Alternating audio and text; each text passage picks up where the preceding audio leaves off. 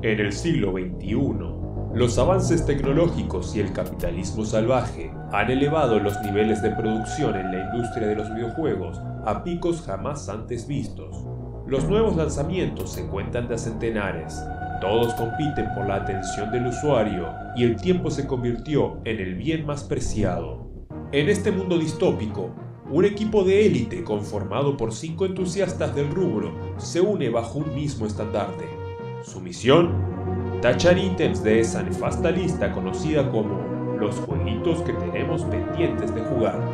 Ellos son la logia del backlog.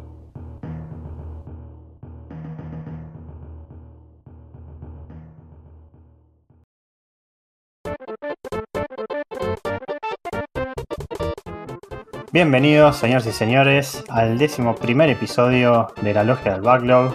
Eh, rompimos la barrera de los 10 y acá estamos después de una semanita corta eh, con, espero, bastante gaming. Y también después de un episodio largo, que espero que les haya gustado a todos, en el que pudimos eh, playarnos bastante sobre un montón de cositas. Y bueno, no estoy solo en este episodio, me acompañan acá el señor Sakul. ¿Cómo va? Hola, hola, buenos días, buenas tardes, buenas noches, como ya suelo decir. Eh, todo tranquilo, la verdad, eh, fue, fueron unos lindos 15 días que pasaron. ¿Qué nos trajiste esta semana? Y esta semana tengo para contarles el Last of Us, ya lo pude terminar. Me faltó el DLC, que la verdad no llegué por tiempos asados y juntadas, pero bueno, terminé la misión principal. Muy bien, el DLC está bueno, después lo, lo comentamos. El señor Santi, ¿Qué Rami? ¿Cómo están? ¿Cómo están? ¿Todo bien, muchachos? Este, acá desde la sede costera del Nintendo HQ, como se corresponde. Así que muy contento, muy cansado también, porque me levanté como a las 5 de la mañana, viajamos, llegué, me puse a trabajar. Creo que me dormí tres veces en el medio, no sé, no entiendo nada. Pero bien, contento.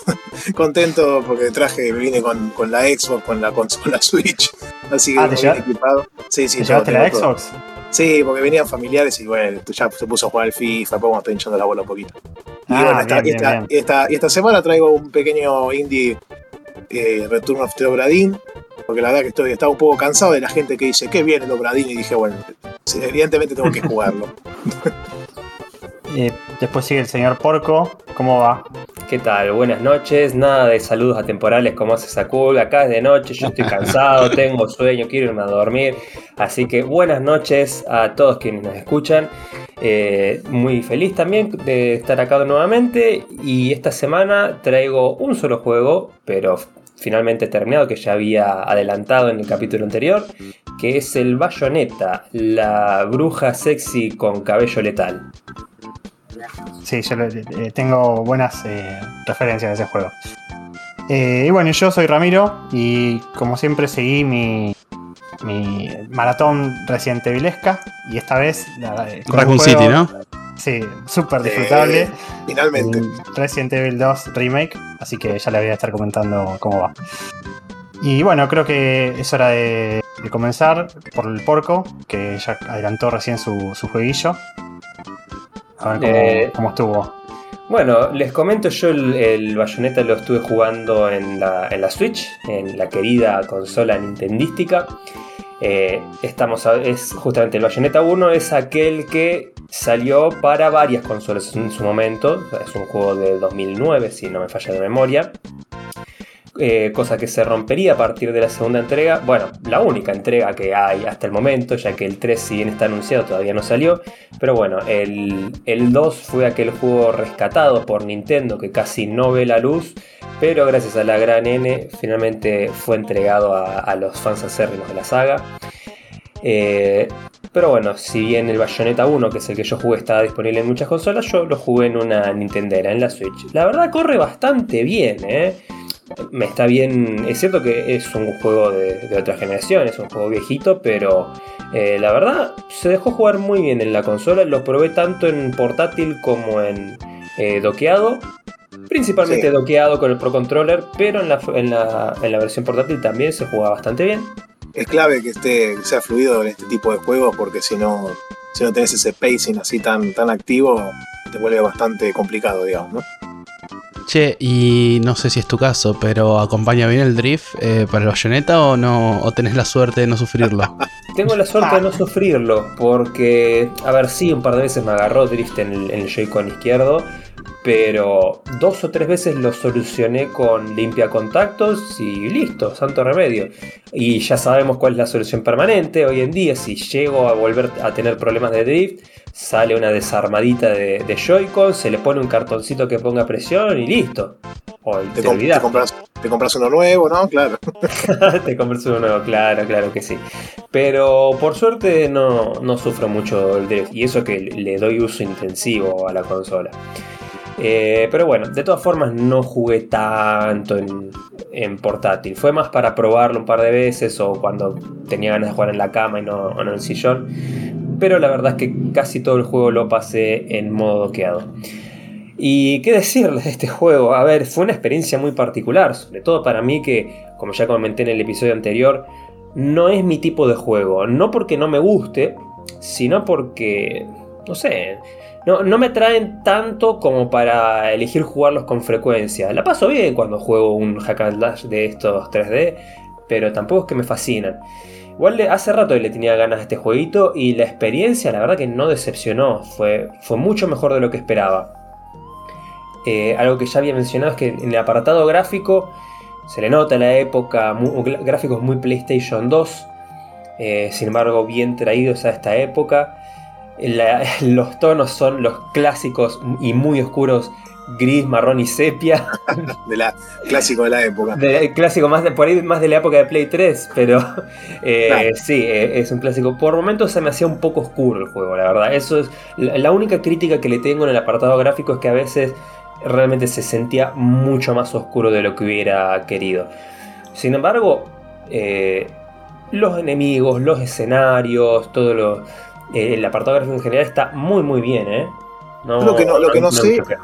Lo que no sé de este juego es que al ser la versión de Switch, me parece que es como una especie de remaster, digamos, del original. Que los originales habían salido bastante rotos o, o más complicados, digamos, ¿no? Sí, y, sí. y tal vez evidentemente no le metieron un poquito de filtro de color cuando sacaron la versión esta, este, eh, ya para nueva, para nueva generación en ese momento, ¿no? Digamos. Bueno, pero si tengo que elegir entre un filtro de color y, y que la jugabilidad sea sólida, me quedo con la jugabilidad, la verdad. Eh, en este caso sobre todo. Sí, sí, sí. Y bueno, ¿qué es la jugabilidad en Bayonetta? Pff, hack and slash puro y duro. Combos, combos y más combos. Con la particularidad de que acá la, la mecánica estrella es el dodge. Vos con el gatillo derecho eh, podés hacer un, un esquive que eh, si lo usás en el momento preciso, justo antes de que un enemigo te golpee con su ataque, activas lo que se llama Witch Time, la hora de las brujas, que es básicamente un- una pequeña ventana de tiempo en la cual todo se ralentiza, es como que aumenta exponencialmente la percepción y la velocidad, because magic, de, nuestra protagonista, la bruja bayoneta. Y nada, podés, es, una fiesta, podés cagar a bifes absolutamente todo lo que tenés enfrente y no se dan cuenta. Está- la habilidad está tan rota como en el Smash. Eh, está, está bastante rotita, sí. Está rota como en Smash en la versión de, De de Broly. Wii, U, de Wii U y 3DS, por supuesto. Porque, claro, porque en, en el, en el Ultimate le- la bajaron un poco a tierra. Pero, pero, pero, pero, no es tan fácil de usar todo el tiempo, porque más o menos por la mitad del juego empiezan a aparecer algunas variantes de enemigos que realmente te hacen la vida un poco imposible y no son tan fáciles de esquivar. Eso es otro punto muy fuerte de este juego. Tiene una variedad de enemigos tremenda. Eh, creo que seguí encontrándome con, con nuevos enemigos, pero nuevos enemigos posta, no reskins o recolors de enemigos previos. También los hay, Ah. pero me encontré con enemigos completamente nuevos hasta pasada la primera mitad del juego. O sea, está, está bueno lo que comentás porque evidentemente si, si a fuerza bruta o hacer siempre lo mismo, en teoría no podrías pasar el juego o se te, resultaría mucho más difícil, ¿no? Exa- Exactamente. Eh, sin embargo, también es los. Yo creo que es un juego justo, porque esto también lo había comentado, pero yo soy muy malo con este tipo de juegos. Horrible soy con, con todo lo que sea hacer combos fluidos. Eh, en los primeros dos o tres niveles sacaba buenos puntajes, buenos trofeos, pero a partir del nivel 4 nunca jamás volví a sacar un puto puntaje por arriba de... No, por arriba de nada. Siempre, esto tiene los puntajes divididos por unos trofeos. Platino, oro, plata, bronce y piedra. Todos trofeos de piedra saqué. un asco, un asco. De papel. Sí, sí, sí, sí, sí, terrible. Y sin embargo lo pude, lo pude pasar. Eh, no sentí que fuera a base de fuerza bruta, pero sí es cierto que encontré dos o tres estrategias que más o menos me funcionaban. Y cuando la cosa se ponía muy peluda, bueno, vamos a lo seguro, vamos a la clásica, a la estrategia que ya desarrollé. Y terminaba funcionando. Justo te iba a preguntar por ese lado si, digamos, vos decís que sos malo jugando, vos decís que hubo enemigos nuevos más difíciles, si a lo largo que ibas jugando sentiste que hubo un crecimiento de personaje de stats o de vos como jugador que mejoraste o puliste o adquiriste una técnica como recién estás contando, una estrategia personal. Un poco de todo, y esto lo engancho con otro punto muy bueno del juego. Sí hubo una mejora en, entre el sillón y la consola pero no, fue tan marcada. Realmente no, yo no sentí que haya mejorado significativamente mi, mi, skill. Eh, cuando lo, jugaste, lo jugaste doqueado, ¿no? Me imagino. Casi, casi todo, sí. Ah, está bien. Porque pero ¿qué pasa? jugarlo portátil es complicado. Sí, sí, sí, se complica. El juego te da te permite desbloquear muchas habilidades, tenés muchos eh, nuevos combos, muchas, vas desbloqueando armas, vas desbloqueando movimientos, eh, vas desbloqueando objetos equipables que te dan ventajas. Eh, por ejemplo, hay un objeto que no llegué a usarlo, pero por la descripción, el efecto que tiene es activar automáticamente el Witch Time cada vez que vos sos golpeado, lo cual te ayuda si sos muy malo en el juego. Por suerte no llegué, no llegué a usarlo. Eh, no es gratis, sino que te consume un poquito de una barra de magia que tenés, que la vas cargando justamente atacando. Entonces no es, no es algo roto que, de lo cual vos puedas abusar, pero está ahí. Y como eso hay una variedad también tremenda de, distintos enhancers y, y mejoras que además de darle más variedad al juego, eh, te, dan, te dan herramientas que por ahí son más útiles para determinada situación. Por ejemplo, en el apartado de las armas, eh, desbloqueas un látigo, eh, desbloqueas unas garras, unos guantes tipo garra gigantes, desbloqueas una katana. Una vez que desbloqueé la katana, no me la volví a desequipar. Terminé todo el juego con la katana porque iba mucho mejor con mi estilo de juego. Los combos eran tal vez un, poco más cortos, tenías menos potencial de ser combos fluidos y largos, pero pegaban un poco más, o tenías un poco más de rango, o podías llegar eh, a, más enemigos al mismo tiempo, y bueno, eso para mí fue una mejora gigante. Y ahora acá también está relacionado con lo que dije hace un rato, justo la katana es muy mala para los enemigos con los cuales yo me llevaba mal. Para los enemigos que más me costaba dodgear, eh, ahí al principio hice la, gran la que mencionó Santi de hacerlo por fuerza bruta. Pero llegó un momento que eso se me hizo eh, eh, insostenible. Entonces dije, a ver, voy a probar con alguna de las otras armas, a ver qué, qué tal me va contra estos bichos. Probé los guantes, me fue peor. Probé el látigo y parecía que estaba hecho específicamente para esos enemigos, porque tenía menos, a ver, tenía más rango en distancia, pero eh, menos, digamos, capacidad. No, no, no la fuerza, menos capacidad. O sea, con, el, con la katana vos podés atacar, por ejemplo, en un arco y pegarle a muchos enemigos a la vez. Con el látigo era de más rango, pero single target. Claro, como el otro, tiene un área, de efecto en el otro, digamos, ¿no? Claro, y cuando estás peleando contra dos bichitos nomás, dos bichitos de mierda, pero que van a las chapas, que corretean por toda la pared, por el techo y que te esquivan, no necesitas pegarle a muchos bichos a la vez, necesitas mantener esos dos pelotudos a raya, y para eso el látigo me vino al pelo. Entonces el juego realmente está muy bien pensado para que incluso el más manco de los jugadores le, encuentre la vuelta para, disfrutar la experiencia, para avanzar, para poder pasarlo y no tener que andar exigiendo un modo... No, no me voy a meter en eso, perdón. Casi me meto en una polémica, vamos a dejarlo ahí. No, no, por favor, que bueno, no queremos, no queremos tener toda una fanbase en contra. no, no, no, no. fue, un, chiste, chicos, fue un chiste. Eh, en fin. Te iba a preguntar, ya que estás hablando de, de las facilidades que te brinda el juego para, para avanzar o cuestiones que podríamos configurar como de accesibilidad, digamos, ¿no? Eh, el, el juego también maneja dificultades, ¿no? Nivel de dificultad, puede ser. Sí, tiene más de un nivel de dificultad. Yo lo jugué todo en normal Y ni me atreví a probar el nivel de dificultad difícil. Y por suerte nunca tuve que llevarlo a- al nivel fácil, así que no, no puedo de- decir qué tanta diferencia hay entre un modo y otro que los diferencia. Sí, sí. Bueno, pero está bueno, porque eso, cuando brindan esas opciones, está, Sí, sí, sí. está está piola bueno. para, para poder Eh, configurar. y- perdón, ya te dejo, Rami. Aparte, otra cosa buena. eh, el juego está dividido en capítulos. Y vos, más que eh, tener un New Game Plus, que sí hay una especie de New Game Plus, vos en cualquier momento podés revisitar capítulos anteriores.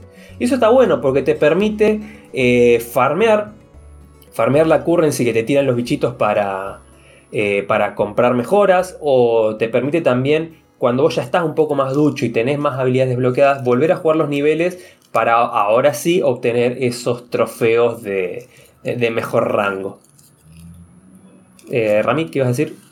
Sí, yo no tengo mucha experiencia con juegos de ese estilo. Lo más parecido son los Devil May Cry. Eh, ¿cómo, ¿Cómo se Jugué, creo que el. No sé si. Me, me da la impresión de que son del mismo estilo, ¿no? Eh, yo lo único que jugué fue el 4, creo. El Devil May Cry 4 o, o el 3. Uno de, de- No, el 4 en PC.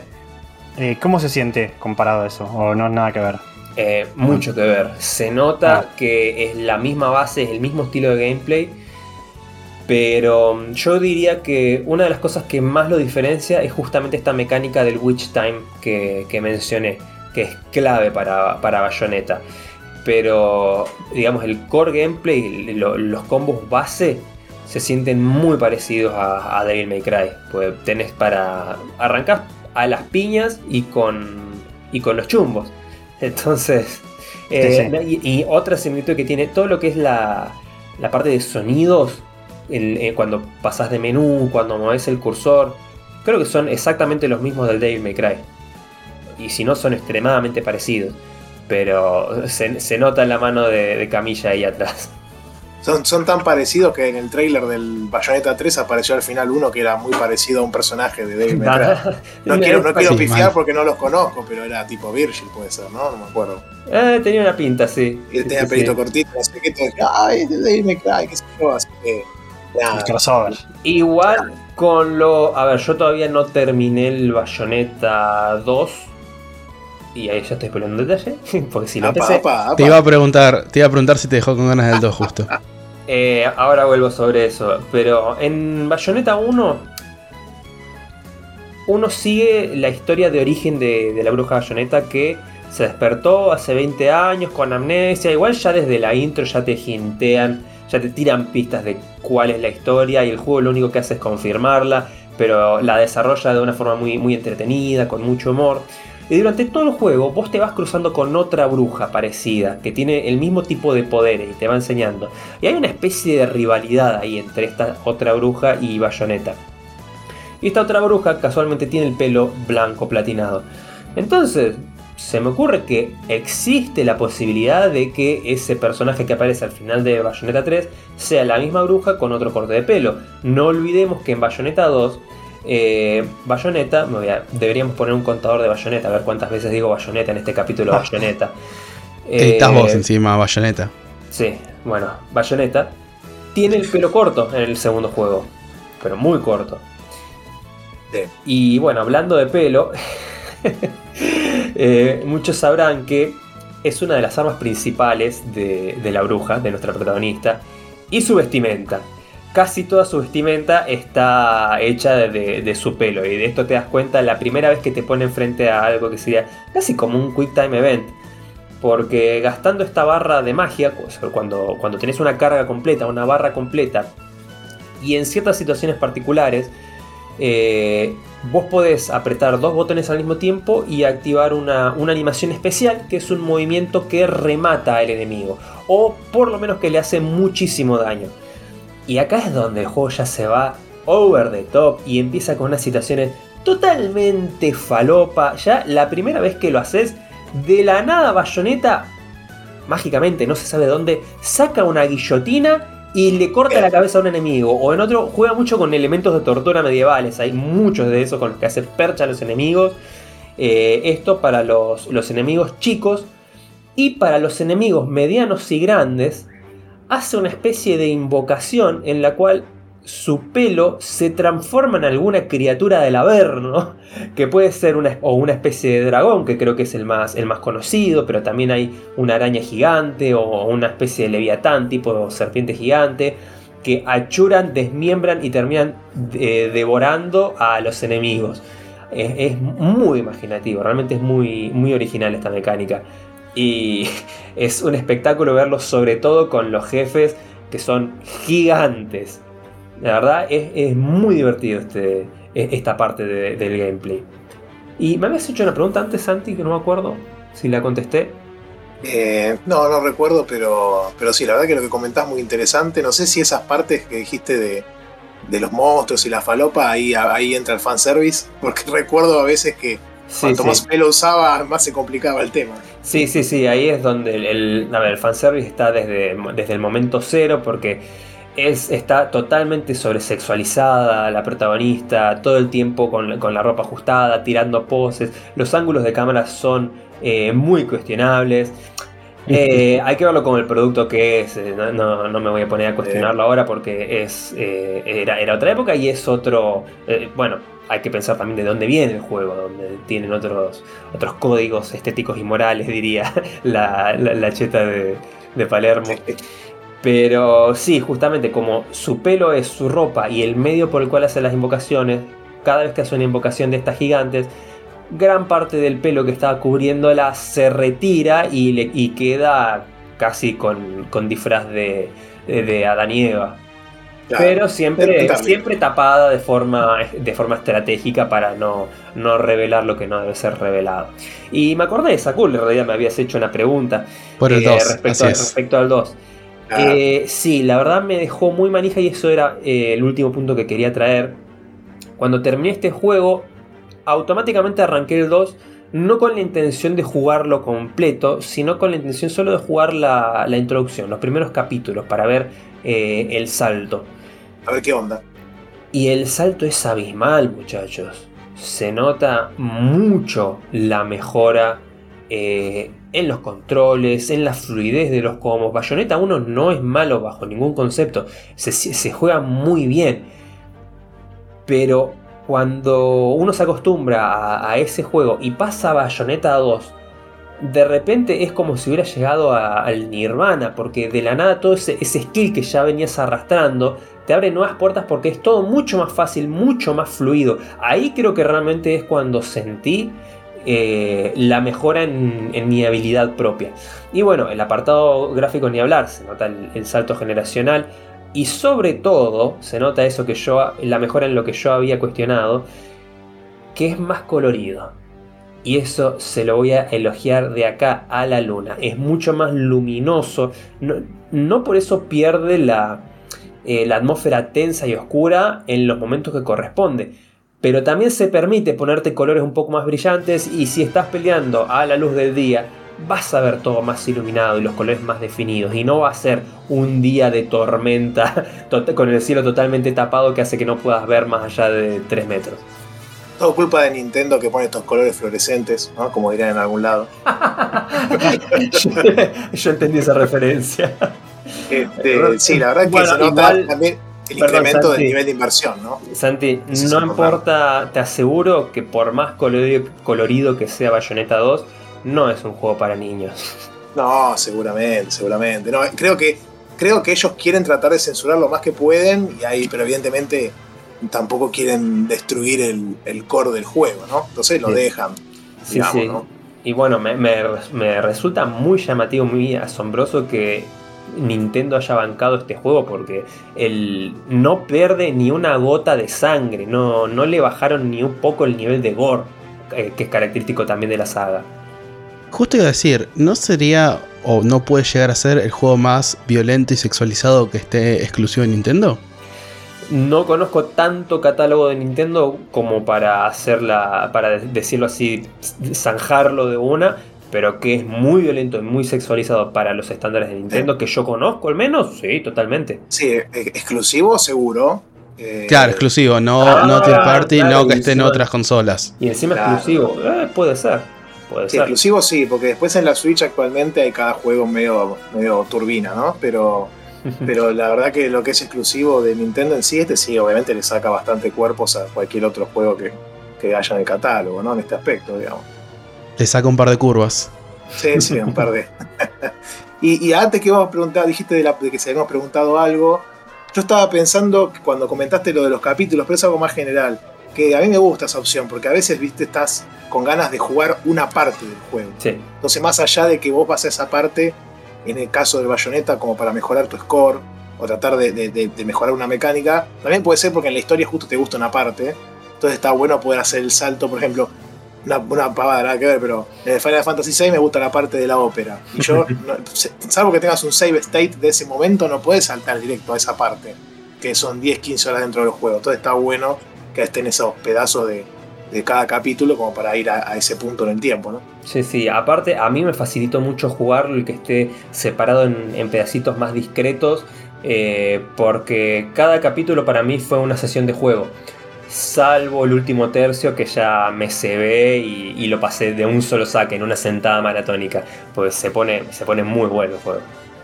Che, y hablando del último tercio, sin entrar mucho en spoiler, ¿la pelea final está al nivel de lo esperado o de esos juegos que la pelea con un, no sé, jefe intermedio es mucho mejor que el último jefe?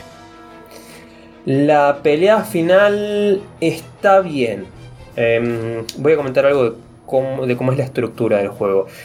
Te pone aproximadamente 3 o 4 capítulos que son niveles extensos en los cuales vos tenés que, que avanzar a lo largo de un mapa matando enemigos. Y después te pone un capítulo que todo el capítulo es una boss fight contra un jefe gigante, monstruoso, enorme que son muy distintos de, de los niveles, de los niveles largos con exploración. La pelea final es un poco así, como que toman este, este estilo de juego de un, de un jefe enorme y, que lo único que hace es pelear contra el jefe y te lo eleva a la decimoctava potencia. Entonces, eh, no diría que es algo eh, sorprendente, no, no, no, no, se va, no se va de mambo porque ya te había preparado un poco para eso el juego, pero no, no está mal comparado con el resto del juego. Eh, está bien. Sí, es coherente con el resto del juego, simplemente. No te vuela la peluca, pero va. Sí, exactamente.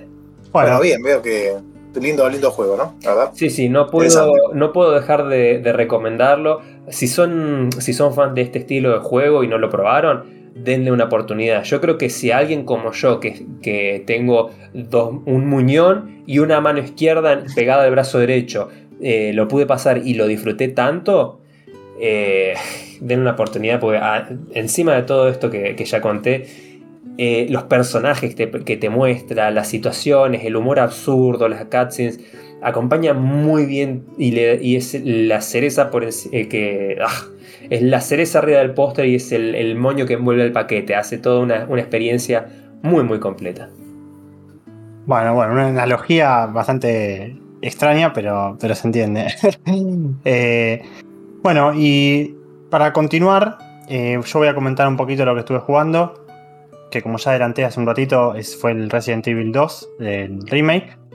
Eh, para. Tengo que aclarar antes de arrancar que esta es la experiencia de alguien que no jugó el original. O sea, yo, como conté, hice la. Bueno, ya me acompañaron durante todo este ciclo de, de, de- de Resident Evil. Los que no, claro, los que no llegué a comentar acá que jugué eh, antes de empezar el proyecto fueron el, el 1 en la versión HD remake, eh, va, re- remaster creo que es, que en realidad es, es una re- remaster de la versión de GameCube que ya era como un remaster de la original de Play. Y, y la, el, el Re- 0 es- remaster. Sí, sí, fue como un re-release del remaster, no sé. Y después el 0 HD Remake, que ese también es. Es el Resident Evil 0 pasado a más o menos en el mismo estilo que el, que el, que el 1, ¿no? Pero bueno, los- el 2 y 3 y el Code Verónica también no los, no los jugué en sus versiones originales. La verdad es que ahora que salieron estos dos, especialmente el 2 y el 3 en, sus versiones nuevas, no me. Yo no soy muy fan tampoco de la emulación y de ir tan atrás en, el tiempo. Yo entiendo que tiene sus, ventajas, pero bueno, yo no jugué, no, tuve Play 1, así que tampoco tengo el, tema nostálgico de querer jugarlos en sus versiones originales. Y bueno, tomé la decisión de decir, juego los, los que puedo jugar en PC sin hacer mucha tramoya y las versiones originales no. Así que esta es una visión de alguien que, jugó solo el remake. no, no tengo experiencia eh, de los, del juego original. Y bueno, eh, la verdad que es una experiencia excelente. eh, ¿qué, decir? Comparado a lo que jugué estos últimos meses. Eh, Después del 5 y el 6. Sí, sí. el, el 2 remake es otra historia completamente diferente.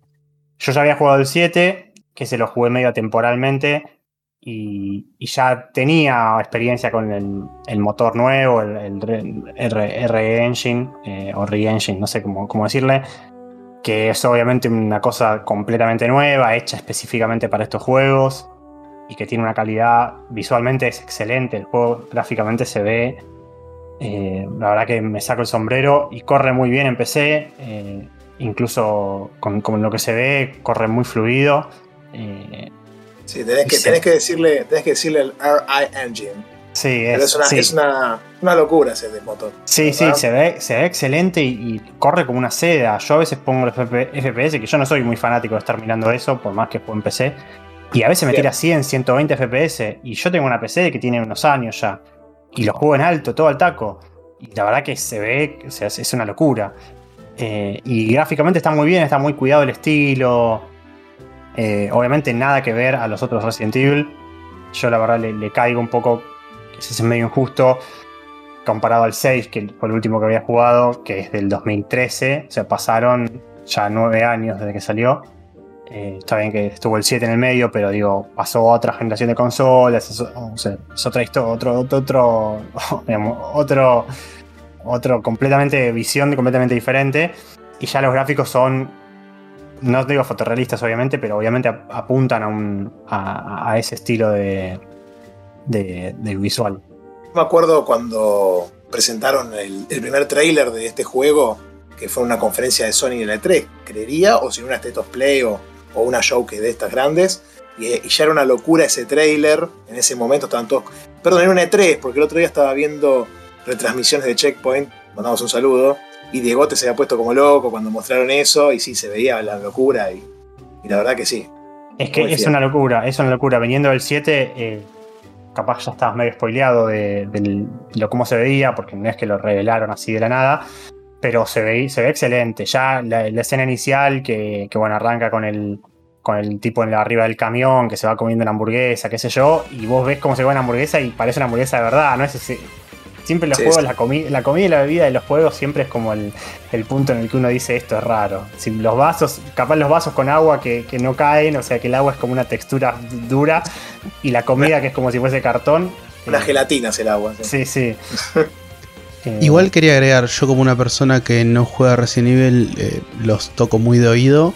Recuerdo que cuando salió el, este remake del 2, todo el mundo lavaba lo que era la remake más que el juego en sí. Tipo, el laburo de remake que hicieron era algo increíble que le voló la cabeza a más de uno. Claro, por eso yo eso justamente no lo puedo comentar muy bien, quizás Porco me puede dar una mano con algún comentario que haga yo, pero como yo no jugué en los originales, no, no tengo idea de lo que es la experiencia de remake, pero como juego, ya dejando de lado la parte gráfica, que la quiero terminar diciendo un poco sí, que la escena inicial con la lluvia, cuando ves a Leon bajarse del auto, se ve, las caras obviamente siempre tienen el mismo problema, tiene un poco, la de Leon más o menos, la de Claire es medio rara, a veces tiene unas, expresiones un poco extrañas, pero la verdad que, gráficamente es una delicia. Y ya entrando a lo que es el gameplay, es un juego en tercera persona, obviamente dejaron de lado la cámara fija, que ya creo que quedó solo para algún para algún juego tipo el Tormented Souls, algún juego que, quiera hacer honor a los Resident Evil, pero me parece que ya está abandonada. Sí, algún indie tributo, Sí, algo así. Es un juego en tercera persona, eh, muy bien cuidado. Eh, entiendo que recrearon casi uno a uno todos los escenarios del, original. eh, los puzzles me parece que son los mismos porque había gente que cuando lo agarró ya es como que sabía cómo, cómo jugarlo o dónde ir a buscar las cosas. Para mí fue una experiencia nueva el descubriendo todo. Pero, pero entiendo que sí, el laburo de remake está hecho a la perfección. Creo que, creo que es eh, uno de los primeros juegos que diría que, que es una remake hecha y derecha. No sé, ahora capaz que alguno se me ocurre algo, pero creo que empezó, no sé, el Final Fantasy VII, Claro, eso te iba a Sí. decir. pero ¿es Para anterior o, o- o No, es paralelo? posterior, es posterior, es el que- año, creo que fue el año siguiente de Final Fantasy VII Remake o al otro. Y me parece que el laburo que hicieron acá se equipara completamente con el laburo que hizo eh, que hicieron que hizo Square en, en el Final Fantasy VII Remake, que ese sí que tuve la suerte de jugarlo, y es una locura hermosa. Y este jugué el principio nomás, lo que comentaste de la parte del camión y eso. Y, y sí, está muy bien también. Perdón, Diría Santi, que- me, me extraña que justo vos, Santi, digas que Final Fantasy VII Remake es un remake. Sí, bueno, es que eso también. Yo, eh, otro día escuchaba un podcast de los chicos No, estos. puede ser Gotti, eso. Escuchaba un podcast del chico este eh, de Jason Schreier, el periodista, que hicieron en un episodio esto, como las diferencias de lo que son los remakes distintos, y los ponían en dos tiers distintos, porque el 7, el Final Fantasy es como un- una recreación, como una reinvención total del mundo, es un cambio del estilo de juego, todo.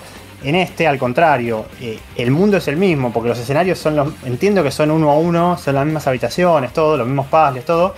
Lo que cambió es, bueno, obviamente la parte gráfica y el estilo de juego, pero como que el, juego en sí es el mismo, mientras que el Final Fantasy es otra cosa, ya deja de ser un juego por turnos, o sea, creo que no sé si es lo mismo, pero el esfuerzo obviamente estuvo.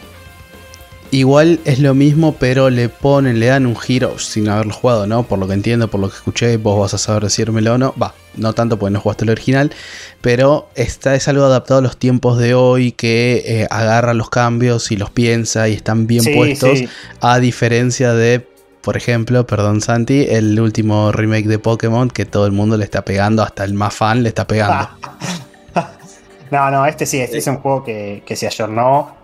Y obviamente, eh, ya para empezar con lo que es el shooting, por ejemplo, está completamente cuidado, mucho mejor que lo que era el Resident Evil 6, el, el 5 y el 4. O sea, está llevado, es en tercera persona, pero es muy preciso, eh, responde muy bien. Yo como jugá- jugándolo empecé, que yo comentaba el tema de, de cómo me parecía que los últimos Resident Evil para PC estaban medio mal adaptados. Este juego nada que ver, o sea, es súper, responde muy bien, se siente rápido el movimiento del mouse, el apuntado, y obviamente está eh, mucho más cuidado a lo que es eh, la, el- la experiencia en tercera persona de los juegos de hoy. No es un, un juego tosco y que se mantenga en, no sé, quizás en mantener algo del- de, la magia de, no de la magia, digo, del estilo de, cámara fija, ¿no? O sea, este juego abrazó la tercera persona completamente. Eh, se siente muy bien, las armas se sienten bien. Disparar a los zombies, por ejemplo, eh, se, nota que, todavía mantienen algo de los Resident Evil, por lo menos del, remake original, que es eh, el hecho de no tener que matar a todos los zombies. El juego te. Vos pegándole a los zombies, eh, en la cabeza especialmente, los estuneás, los tirás para atrás y el zombie como que se cae, y vos ahí podés correr por al lado y no te va a hacer nada. Y el juego te, te dice un poco como que no, te, no, caes a tiros con todos, porque no te van a alcanzar las balas. Y es, muy estratégico, porque claro, vos capaz querés ir a una habitación y porque querés buscar un ítem especial, y bueno, vos vas a la habitación y en el camino le pegás un tiro a un zombie para tirarlo para atrás y seguís. No es que cada vez que entras a un lugar tenés que matar a una habitación entera de bichos y agarrar una cosa y salir como, como los otros juegos. Eh, Cuando lo juegue me va a costar mucho hacer eso, porque yo los Resident Evil clásicos me acostumbré mucho a jugar los overkill, a matar todo lo que se me cruce. Eh, la forma de hacerlo creo que era para, digo, para guardar las balas, era gastar un par de tiros para echarlo para atrás y después ir a rematarlo con el cuchillo o, o gestionar las balas, las balas buenas de las balas no tan buenas. Pero yo recuerdo que por lo menos en la trilogía original mataba absolutamente todo. No, Claro. me acuerdo, no me acuerdo también si cuando los tirabas al piso les podías aplastar la cabeza o alguna cosa No, así. e- en este creo que no, porque aparte es medio raro, no, no- no es muy claro cuándo matas a un zombie, porque hasta que no le explota la cabeza, que es, eso sí es creo que al azar, porque siguen usando el, el sistema de críticos de los juegos, ah, de los clásicos Resident Evil, hasta que no le explota la cabeza el zombie no se muere. Hay veces que vos le pegás varios tiros y el bicho se cae y se queda en el piso sin moverse durante unos segundos, durante como que te diga 15 segundos, pero si vos volvés a entrar a la habitación o algo, se vuelve a parar. Entonces es como que me parece que hasta que no, no lo rematás con el tiro en la cabeza o capaz con el cuchillo, eh, no, no se muere. Y aparte el, juego este tiene el tema de que las armas secundarias, o sea, el, cuchillo eh, se gasta. Como, bueno, ya me dirá eh, Sakul en Last of Us, pero eh, el cuchillo se gasta, porque claro, parece que matás a, dos zombies y el cuchillo se desafila. Entonces, tenés que tener cuidado. Si, si, lo usás para clavar, eh, bueno, lo perdés. Y también el, juego te deja, cuando un zombie te va a morder, si vos tenés un arma, secundaria, podés usarla y se la dejas clavada. El cuchillo, por ejemplo, se lo dejas clavado y con eso evitás que te haga daño, pero tenés que matarlo para sacar el cuchillo del cuerpo. Entonces, también con una granada puedes hacer lo mismo. Si te, si atacan y tienes una granada equipada, se las pones en la boca y claro, les explota en la boca y se mueren, pero la perdés. Eh, entonces tenés que gestionar eso. No, es tan fácil ir y, cuchillearlos en, el piso. Tampoco puedes pisarles la cabeza. Eso en muchos Resident Evil era común, pero en este me parece que no, no se puede. Me parece que en el original sí se podía, pero bueno, no me acuerdo tanto. Yo sé que en el, 1 podías prenderlo fuego para que no revivieran como los, los Crimson Hells pero no sé si en este podés, o sea, no sé si podías patearle la cabeza. En el 4, en el 6, en eso sí, casi seguro que sí. ¿Y este era el, en el original temita del guardado de la máquina y eso? ¿Y en el remake cómo lo está tratando eso? En el remake, no, en el remake también tenés la máquina, eh, agregan checkpoints en el medio, pero no podés, no podés cargar un checkpoint, el checkpoint es nada más si te matan. Y, Dijiste tres veces checkpoint al mismo tiempo, saludo al podcast. Y en la dificultad normal no tenés el, rollo de tinta. Eh, podés guardar infinitamente. Si, si jugás en la dificultad hardcore, creo, survivor, no sé cómo se llama, te agregan eso, que, en los Resident Evil normales está. En el. Va, en, la trilogía original, en el remake del, del 1 está. Eh, así que sí, yo estoy jugando en normal. No lo creo que lo juegue en hardcore de nuevo, pero. Eh, así que no me estoy preocupando por, por, las, el guardado. Y bueno, no, los puzzles, bueno, son. Es un clásico Resident Evil. Los, tenés un montón de cosas para hacer en la estación policía al principio. Eh, yo ya. cometí capaz. Eh, capaz que ya arranqué a hablar y, asumí que todo el mundo sabía de qué era la historia de Resident Evil. Pero bueno, en este juego, básicamente. Eh, está situado, obviamente, es una remake del 2, que fue uno de los primeros. Así que está como al principio de todo el lío del Resident Evil. Y básicamente, bueno, vos sos un policía que llega a una ciudad para su primer día de trabajo y se encuentra con que la ciudad está llena de zombies.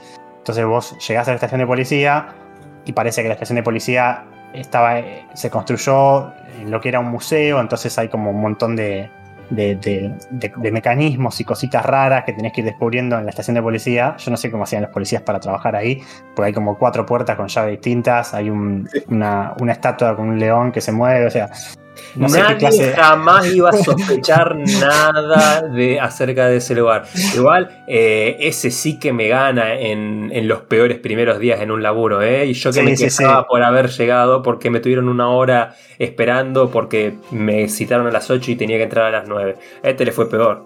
Sí, sí, Rami, me desbloqueaste el recuerdo del meme, no sé si seguirá, se seguirá usando, ¿no?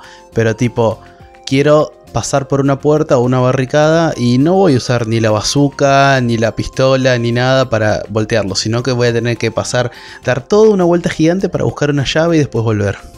Sí, sí, eso sí, en este juego no hay, no hay bazucas ni nada, pero, pero sí, tranquilamente obviamente uno podría pegarle un tiro a una cerradura y abrirla, pero te hacen obviamente ir a buscar la llave. No, no, no, vos no entendés, pasa que eran todas puertas pentágono, tenían un, sí. Eh, impresionante, por, por, eso era. Yo sé que se veían esas rajaduras en la madera, eh, las hizo un mago. Sí, sí. No, no, en eso está, está muy cuidado. Los puzzles son bastante. Ahí va, hay muchos y son entretenidos, te, te obligan a ir de una habitación a la otra, a agarrar ítems. Tiene todo un sistema que el 7 ya lo tenía, del inventario, que vos agarrás el ítem y lo puedes ver y moverlo, que eso en los, en los Resident Evil originales creo que estaba. Pero también cuando vas a. cuando lo colocas en algún lugar, se, digo, esto es un detalle, ¿no? Pero hay todas animaciones, por ejemplo, cuando usas el, no sé, en inglés es bolt cutter, que sería como el cortafierro. No, es como esa pinza para cortar cadenas. Eh, cuando haces el. Cuando vas a una puerta y una cadena, te muestran la animación de la pinza y que se acerca y corta la cadena. Cuando pones una llave en la cerradura, gira la, cerradura. O sea, está. Son detallitos, pero está bien cuidado eso. Yo lo, que no sé si este remake tiene, porque no avancé tanto cuando lo jugué, creo que sí podés combinar ítems, ¿no? Eso Mm. creo que está en este. Sí, sí. En el original no recuerdo si se podía, creo calculo que también. Y después, este, no sé si este tiene también que en el original había, que a veces abrías una puerta y obviamente en esa época para cargar la animación, a veces te ponían la puerta y como que se abría, estaba todo oscuro. Y a veces te aparecía un zombie en ese momento y te pegabas un cagazo terrible. No sé si acá también te, te mandan esa o, no.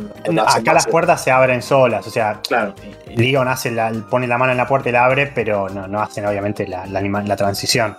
Claro. Eh, pero sí, hay- aparecen, sí. aparecen zombies y bueno, y, y está también al ser en tercera persona, está muy trabajado el tema de la oscuridad y la luz, o sea, el, agua, por ejemplo, hay, pasillos inundados y vos vas caminando y escuchas los pasos en el agua, entonces sa- sabes si viene un bicho o no. En eso está muy, el terror está, o sea, esas partes más de survival están. Y, bueno, eh, la falta de balas a veces ayuda a esa experiencia. De que se siente más como un, un Resident Evil tradicional. Y, la verdad que no, me, está encantando, obviamente, como, se notará. Eh, me parece muy divertido y, muy bien cuidado. Y agradezco que, que, Capcom haya, se haya puesto las pilas con, con lo que es eh, los ports a PC y mimarnos un poco más. Como que es un juego. Se lo nota más, más cuidado que, que el 6, por ejemplo, mucho más eh, trabajado. Yo justo hoy estaba escuchando tu parte del décimo programa y la verdad como venías cuesta arriba sufriendo, pensarlo como una montaña rusa, sufriste, fuiste bien cuesta arriba y ahora estás, estás disfrutando el viaje y lo que te queda en teoría es disfrutable. Sí, sí, sí. Sí, no, por eso. eh, la verdad que está bueno. Yo, bueno, ya, ya lo dije, estoy jugando con Leon. eh, el juego, vos tenés a Leon y a Claire Redfield, que es una chica que se cruza con Leon en una estación de servicio y son los únicos dos que no son zombies y bueno, y se escapan. pero bueno, se, se- se separan y el juego te deja jugar o con ella o con Leon. Eh, los, los personajes se van cruzando, esto no sé por qué corregirme, pero creo que igual era así en el original. Los personajes se van cruzando a lo largo de la historia, pero vos siempre jugás con uno. Sí, Y eso vos sí. después, de, vos después, si querés. eh, a ver, el juego tiene como. Son cuatro campañas en realidad. Tenés la Leon A y su, su correspondiente Claire, que es Claire B, que sería lo que vivió, lo que, lo que hace Claire, mientras Leon hace lo que hace la A. O sea, no sé si se entiende, pero ves como el lado de, de punto de vista de Claire de, de la historia. Y si no puedes hacer al revés, podés jugar primero con Claire y haz- o sea, jugás todo lo que hizo Leon, pero con Claire, y después eh, el lado B, que sería Leon B, es el lado, o sea, Claro, tenés Leon- dos rutas y dos protagonistas. Entonces vos podés elegir eh, jugar cada ruta con cada protagonista. Claro, Y eso te, por- eso, te- eso te da las cuatro posibilidades. Claro, gracias por hacérmelo más sencillo porque yo me hice unos líos con el A y B. Pero sí, es como que la- básicamente la diferencia es quién llega primero a la estación de policía. El, el- el- el jugador principal, o sea, el de la campaña, ya sea el Leon o Claire, el que sea el A, es el que llega primero a la estación de policía. Y el otro llega después y bueno, y se encuentra con todo lo que hizo el otro. Y los puzzles son diferentes. Algunos pueden eh, obtener algunos ítems que el otro no. Eh, algunas puertas están cerradas y el otro están abiertas. O sea, cambia la, la- la Sí, dinámica. eso también eh, eh, estaba esa mecánica en el juego original que tenía dos discos. Cada Claro. disco tenía un conjunto de rutas. Claro. No sé cuál es la versión canon, la verdad eso no me calienta, pero entiendo que hay como un acuerdo de qué es, cuál es la, la versión original. Eh, yo probablemente termine con Leon, que ya estoy creo que por la mitad o más o menos, y después le juegue con Claire, su, su correspondiente, porque dicen que por lo que estuve leyendo vale la pena, por lo menos para tener la visión completa del juego, o para ver todo lo que te ofrece, no creo que lo vuelva a jugar entero, pero veré. El, el contenido de historia te lo van dando con, con notitas y con cartas y con objetos que vas encontrando en el camino, ¿cierto? ¿no? Sí, sí, tiene ¿Estás eso de los pelota eso? Sí, no, lo leo, qué sé yo. A ver, no, la historia del Resident Evil es bastante pava, no, sé si decirlo, pero es una historia estándar de zombies en una ciudad. Lo que sí vas leyendo es, entras a la, a la- a la- a la estación de policías y encontrás eh, notitas que te dejan. Por ejemplo, spoiler, chiquitito, ¿no? Ah, Lo primero que haces es cuando llegas y vas a la parte de la estación de policía que es como la oficina, vas a lo que sería tu oficina, ¿no? Bueno, tu lugar donde estaría tu escritorio. Y ahí te dejaron unos, tu- tus, tus compañeros te dicen, ah, de tu primer día de trabajo te hacemos una misión muy importante, abrir tu escritorio. Tenés que poner las iniciales de nuestros nombres en dos candados en la puerta, en, la- de las esquinas de, de tu escritorio y con eso lo abrís. Y bueno, Bueno. vos tenés que ir Y- Eso explica el porqué de tantas mecánicas en, la- en toda la estación de policía. Eran todos Claro. unos trastornados, chabón. Unos hinchabolas, sí, sí. Entonces vos entrás y, y claro, tenés que, ir a leer- tenés que ir a los escritorios y leer los carteles que están ahí, porque tienen los cartelitos con el nombre, y bueno, y poner las iniciales. Y la nota esa misma está escrita como en computadora, o sea, escrita eh, como si fuese en PC, y después, cuando vos la lees, dice, eh, entre paréntesis, en una, en una esquina, y está como escrito con sangre o, tipo, o escrito a mano, y te dicen, qué suerte que no estás acá. Como que los, los chabones después de hacerte esa joda, llegaron los zombies y, y uno medio desesperado escribió eso como diciendo, zafaste. O sea, como que esas cositas de historia, de lo que voy es que te, te van contando qué pasó en la estación de policía, qué le fue pasando a la gente. Eso está bueno, pero la historia, ves, si te la cuentan en cinemáticas y es bastante, digamos, directa, ¿no? No es Es que- bastante, claro. Sí. Igual, a ver, convengamos algo. Resident Evil, y acá pido perdón a cualquier fan de la historia de los mismos juegos, hablando un poquito con el diario del lunes y a lo que se fue la saga, jugarlos por la historia es como, bueno, jugalo porque son buenos juegos, porque son divertidos. Si querés entender el lore, metele, pero la historia en sí mm, ya medio está atada con alambres, como pasa, a ver, te lo digo, a, a mi caso, lo que pasó con Assassin's Creed. Amaba la historia, fue al tacho. Ver. el polémico. Sí, sí. A ver, eso por ahí puede aplicar a las últimas entregas de- del 5 para acá. Pero lo que fueron, incluso hasta el 4, los primeros 4 y el, el Code Verónica, la historia estaba buena, estaba bien armada, tenía, tenía bastante intriga. eh, no, no estaba mal la historia. Bueno, los remakes la, la adaptan a la perfección, tengo entendido. Porque son los primeros capítulos cuando no se había vuelto repetitivo que saques el virus T número 29 y oh, qué Ah. sorpresa, la Big Sí, sí. Pharma de turno sacó la iteración 54 del virus y esto está haciendo que todo rompan todo y que los bichos y Igual, sí. déjenme aclarar, eh, porque si no después me dicen polémico, eh, a lo que me refiero es que ya quizás no es una saga que tenés que decir, no, tengo que jugar toda la historia del 1 al 7 para entender Ah, toda no, la historia no. y porque es una saga y está todo conectado. No, eso ya no existe, como no existe en Assassin's Creed, como no existe en un, un otro montón de sagas que la historia, los primeros dos o tres juegos están buenísimas, conectan un montón y después se va al tacho. No, no, no, eso definitivamente no. Eh, la historia es. Quizás vos tenés que darle bola a los primeros tres y al Code Verónica, Ah. entiendo, que es como que, que tiene la, la primera parte, que es toda la parte de Raccoon City, y bueno, y presentan los personajes. Después cada uno se va por su lado. Leon en el 4 se va a España y están ahí. Y sí, hay una. O sea, es, descubren un nuevo, una, nuevo, una plaga que estaba escondida y puede controlar a la gente. Recordame, recordame una cosa, Rami, ¿vos habías jugado al Code Verónica? No, no, eso. eh, no, ¿El? me, lo debo. Vos me dijiste que lo tenía que jugar, Eh, pero. Es, es un juegazo el Code Verónica, es muy buen juego. Es el mejor de la saga clásica. De los que son con control estanque, para mí es el mejor Resident Evil. Eh, la mayor, yo creo que la, la, la mayoría están de acuerdo en que el mejor es el 2, pero eh, está en gusto, ¿no? Personalmente a mí me gustó más el Code Verónica. Voy a ver si, si, me, si me, me animo, va, me animarme sí digo, pero si, si me pongo a ver el tema de la emulación y eso, y, quizás lo juegue.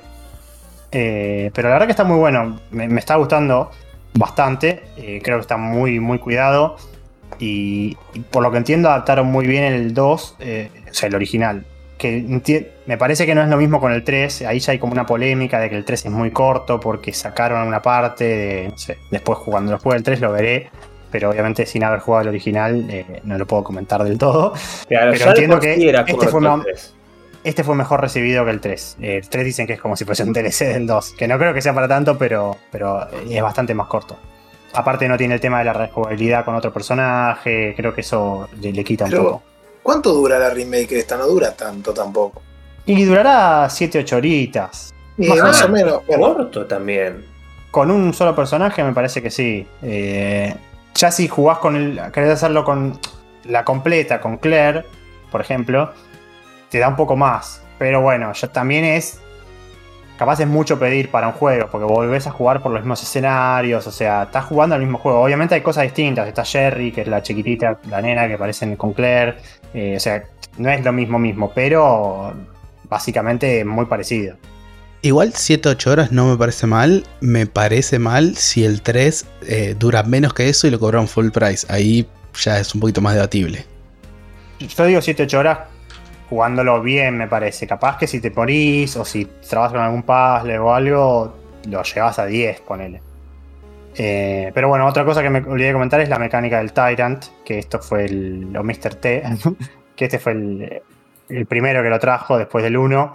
Eh, que lo terminaron de pulir en el 3 con Nemesis. Pero bueno, Mr. T o el Tyrant es un, un enemigo que, que aparece, que es indestructible, que como que te persigue por, por algunos escenarios y vos tenés que escaparte, no lo puedes matar.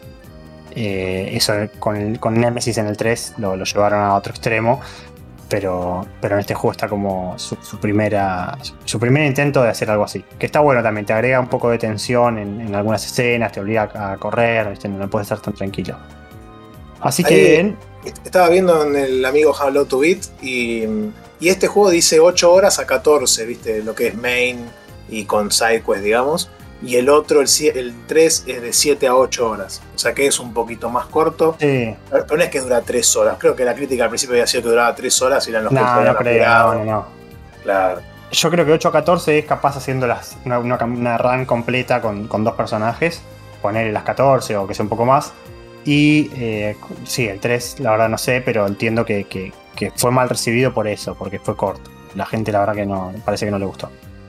Pero no, bueno, ya medio para cerrar, eh, estoy bastante muy contento. Probablemente termine, bueno, obviamente voy a terminar con Leon. Quizás lo, lo juegue con Claire, voy a ver. Así que no sé si, si, si lo vuelvo a tocar, si, si, si, ah, digo, a comentar acá en, en- en el programa. Si hay algo distinto con Claire que me parezca que valga la pena o alguna cosa que se me ocurra, lo- probablemente lo diga, pero me parece que con esto este, creo que está bastante bien. Y sí, jueguenlos y si alguno lo tiene ahí en duda o no hace falta que se hagan lo que hice yo de jugar a todos, jueguen a este, que es bastante buen juego. Jueguen al 7 también, que me gustó. Pero, pero este la verdad que está muy cuidado. Eh, muy divertido. Y se nota eso, el detalle, digamos, eso es lo que me, me- me- gusta. El, cuidado al detalle, ¿viste? La parte gráfica, el tema de eh, cómo se. ¿Cómo decir? Eh, cómo, cómo, cómo se, se- se ven los puzzles, cómo se nota el, el manejo del personaje, el movimiento. Está mucho más pulido que, que otras entregas. Es realmente Che, un juego no- que. No te quiero comprometer, pero hice unas cuentas rápidas. Si en la próxima entrega comentas el 3, después el Code Verónica y después el 8, terminás el año comentando todos los Resident Evil que vas a jugar. Sí, sí, sí. Sí, la, la tengo esa, esa, esa cosa pensada, pero tendría que ponerme las pilas. Eh, probablemente quizás llegue a hacerlo, no sé si a todos, pero. Sí, sí. El Code Verónica podría haber, pero me quedan dos, juegos pe- pesados: el, el 3 y el, y el 8. Así que bueno, creo que con esto eh, podemos estar en condiciones para cerrar el, el primer bloque. Y ya vamos a volver con unos comentarios de Sakuli y Santi. Así que nos vemos en un ratito.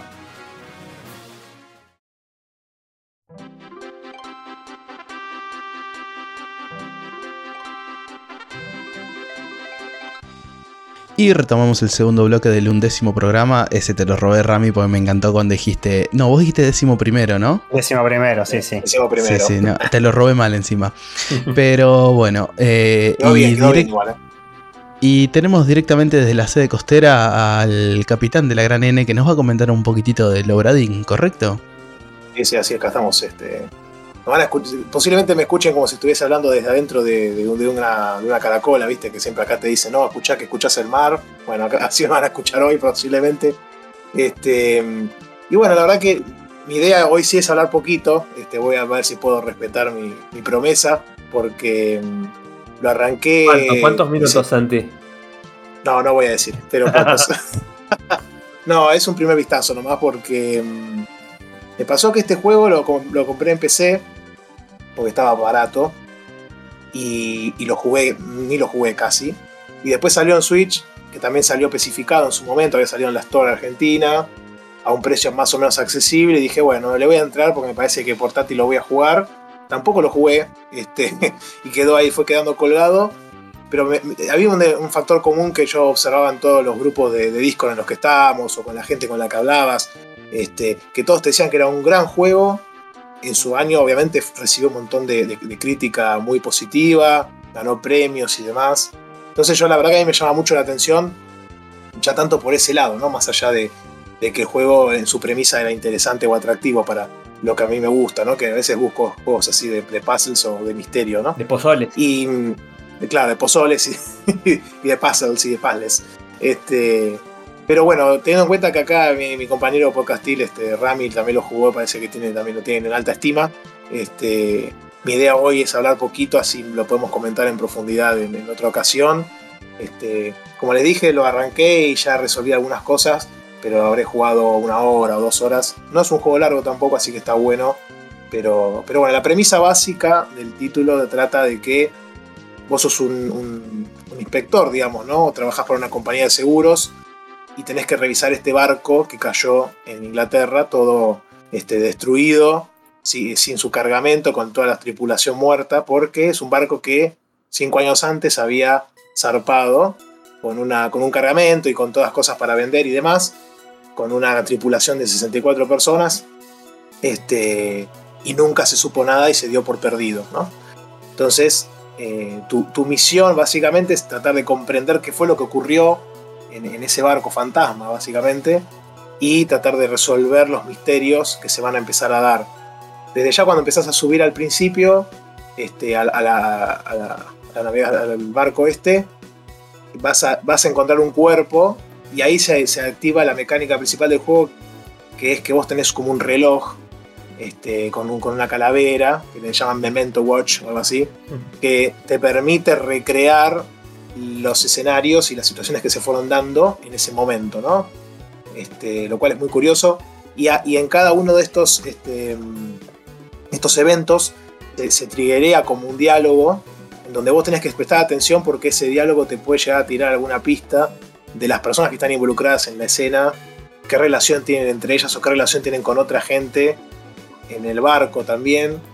Eh, el, entonces vos ahí tenés después un registro donde vos vas llevando todos los eventos que acontecen, que incluyen, por ejemplo, qué persona está involucrada en ese evento, qué le pasó, este, y, de qué y quién fue el que le hizo ese daño.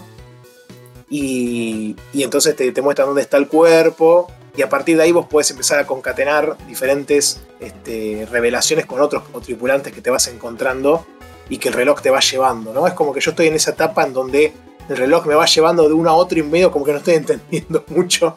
Porque sí. es como que esto como encadena y yo digo, che, loco, para, déjame pensar un segundo. Sí, sí, sí, porque, perdón, para aclarar, el juego te muestra, te, primero te pasa el audio de lo que pasó antes de que el tipo muera y después te muestra una imagen fija que vos puedes eh, explorar y navegar. O sea, podés, eh, no te puedes alejar mucho de la escena en sí, pero podés moverte claro. y ver a todos los que están involucrados, pero la escena es fija. Entonces vos no sabés exactamente quién es el que habló o quién dijo ese último diálogo y no sabés qué es lo que pasó antes. Como que vos ves el, la imagen final en la que el tipo muere, o sea, ves el momento en el que la persona muere. Y lo que, lo que vos decís es eso, si vos en, el, en, en una escena encontrás otro cuerpo, eh, claro. podés como entrar, a, como hacer esa cadena que decís vos. Sí, sí. Eh, entonces, y lo bueno, lo bueno es que cada, cada, cada parte, sí, sí, la cada parte está el juego está separado como en diferentes instancias grandes, ¿no? El escape, eh, no sé, eh, el, evento X, no sé, por ejemplo, el choque, por decirte algo, ¿no? Qué sé yo, así. Entonces, en cada uno de esos eventos tenés esa concatenación de muertes que hablábamos recién. Y entiendo yo que el juego te va a ir tratando de mostrar todos los eventos que, que ocurren dentro de ese arco, por decirlo de una manera.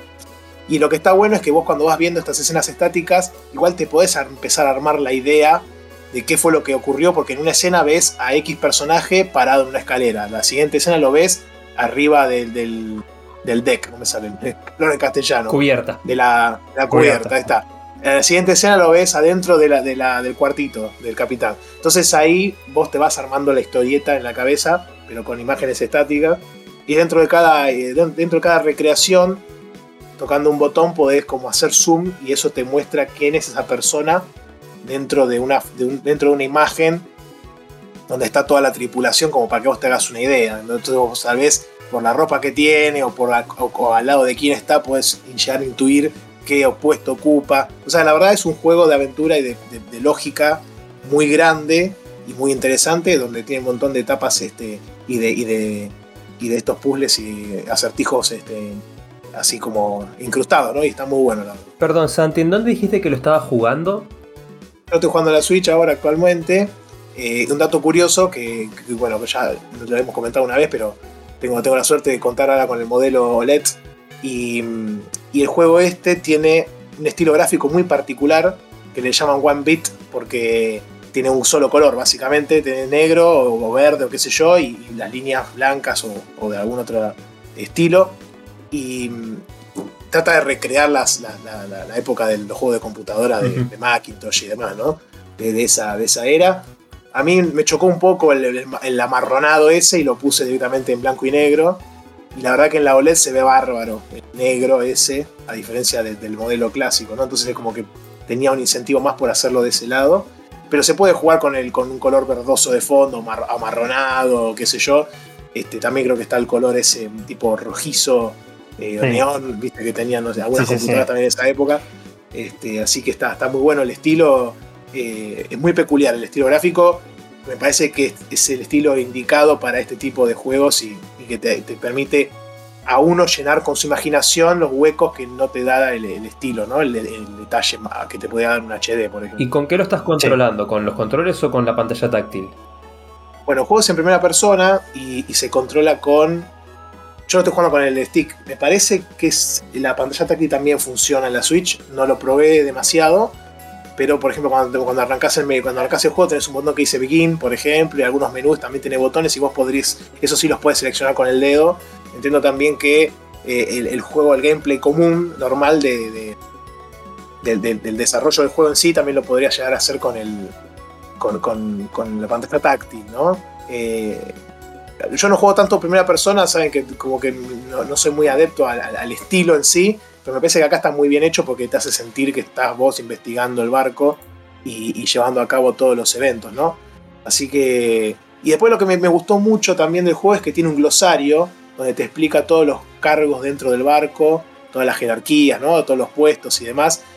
Porque claro, cuando empezás a jugar yo lo estoy jugando en inglés encima. Entonces, viste, no sé, te dice Bowsman, viste, decís, ¿quién es Bowsman? Entonces al final te dicen qué hace cada uno, y está bueno porque si no te, te, estás más perdido que tú con Nieblina, ¿entendés? Y, con eso más o menos puedes llegar a sacar eh, la relación, ¿no? De, eso. Sí, porque el juego tiene como lo que vos dijiste, la foto en la que vos ves a los personajes las caras, pero obviamente no te dicen quién es cada uno, o sea, vos ves la cara nada más.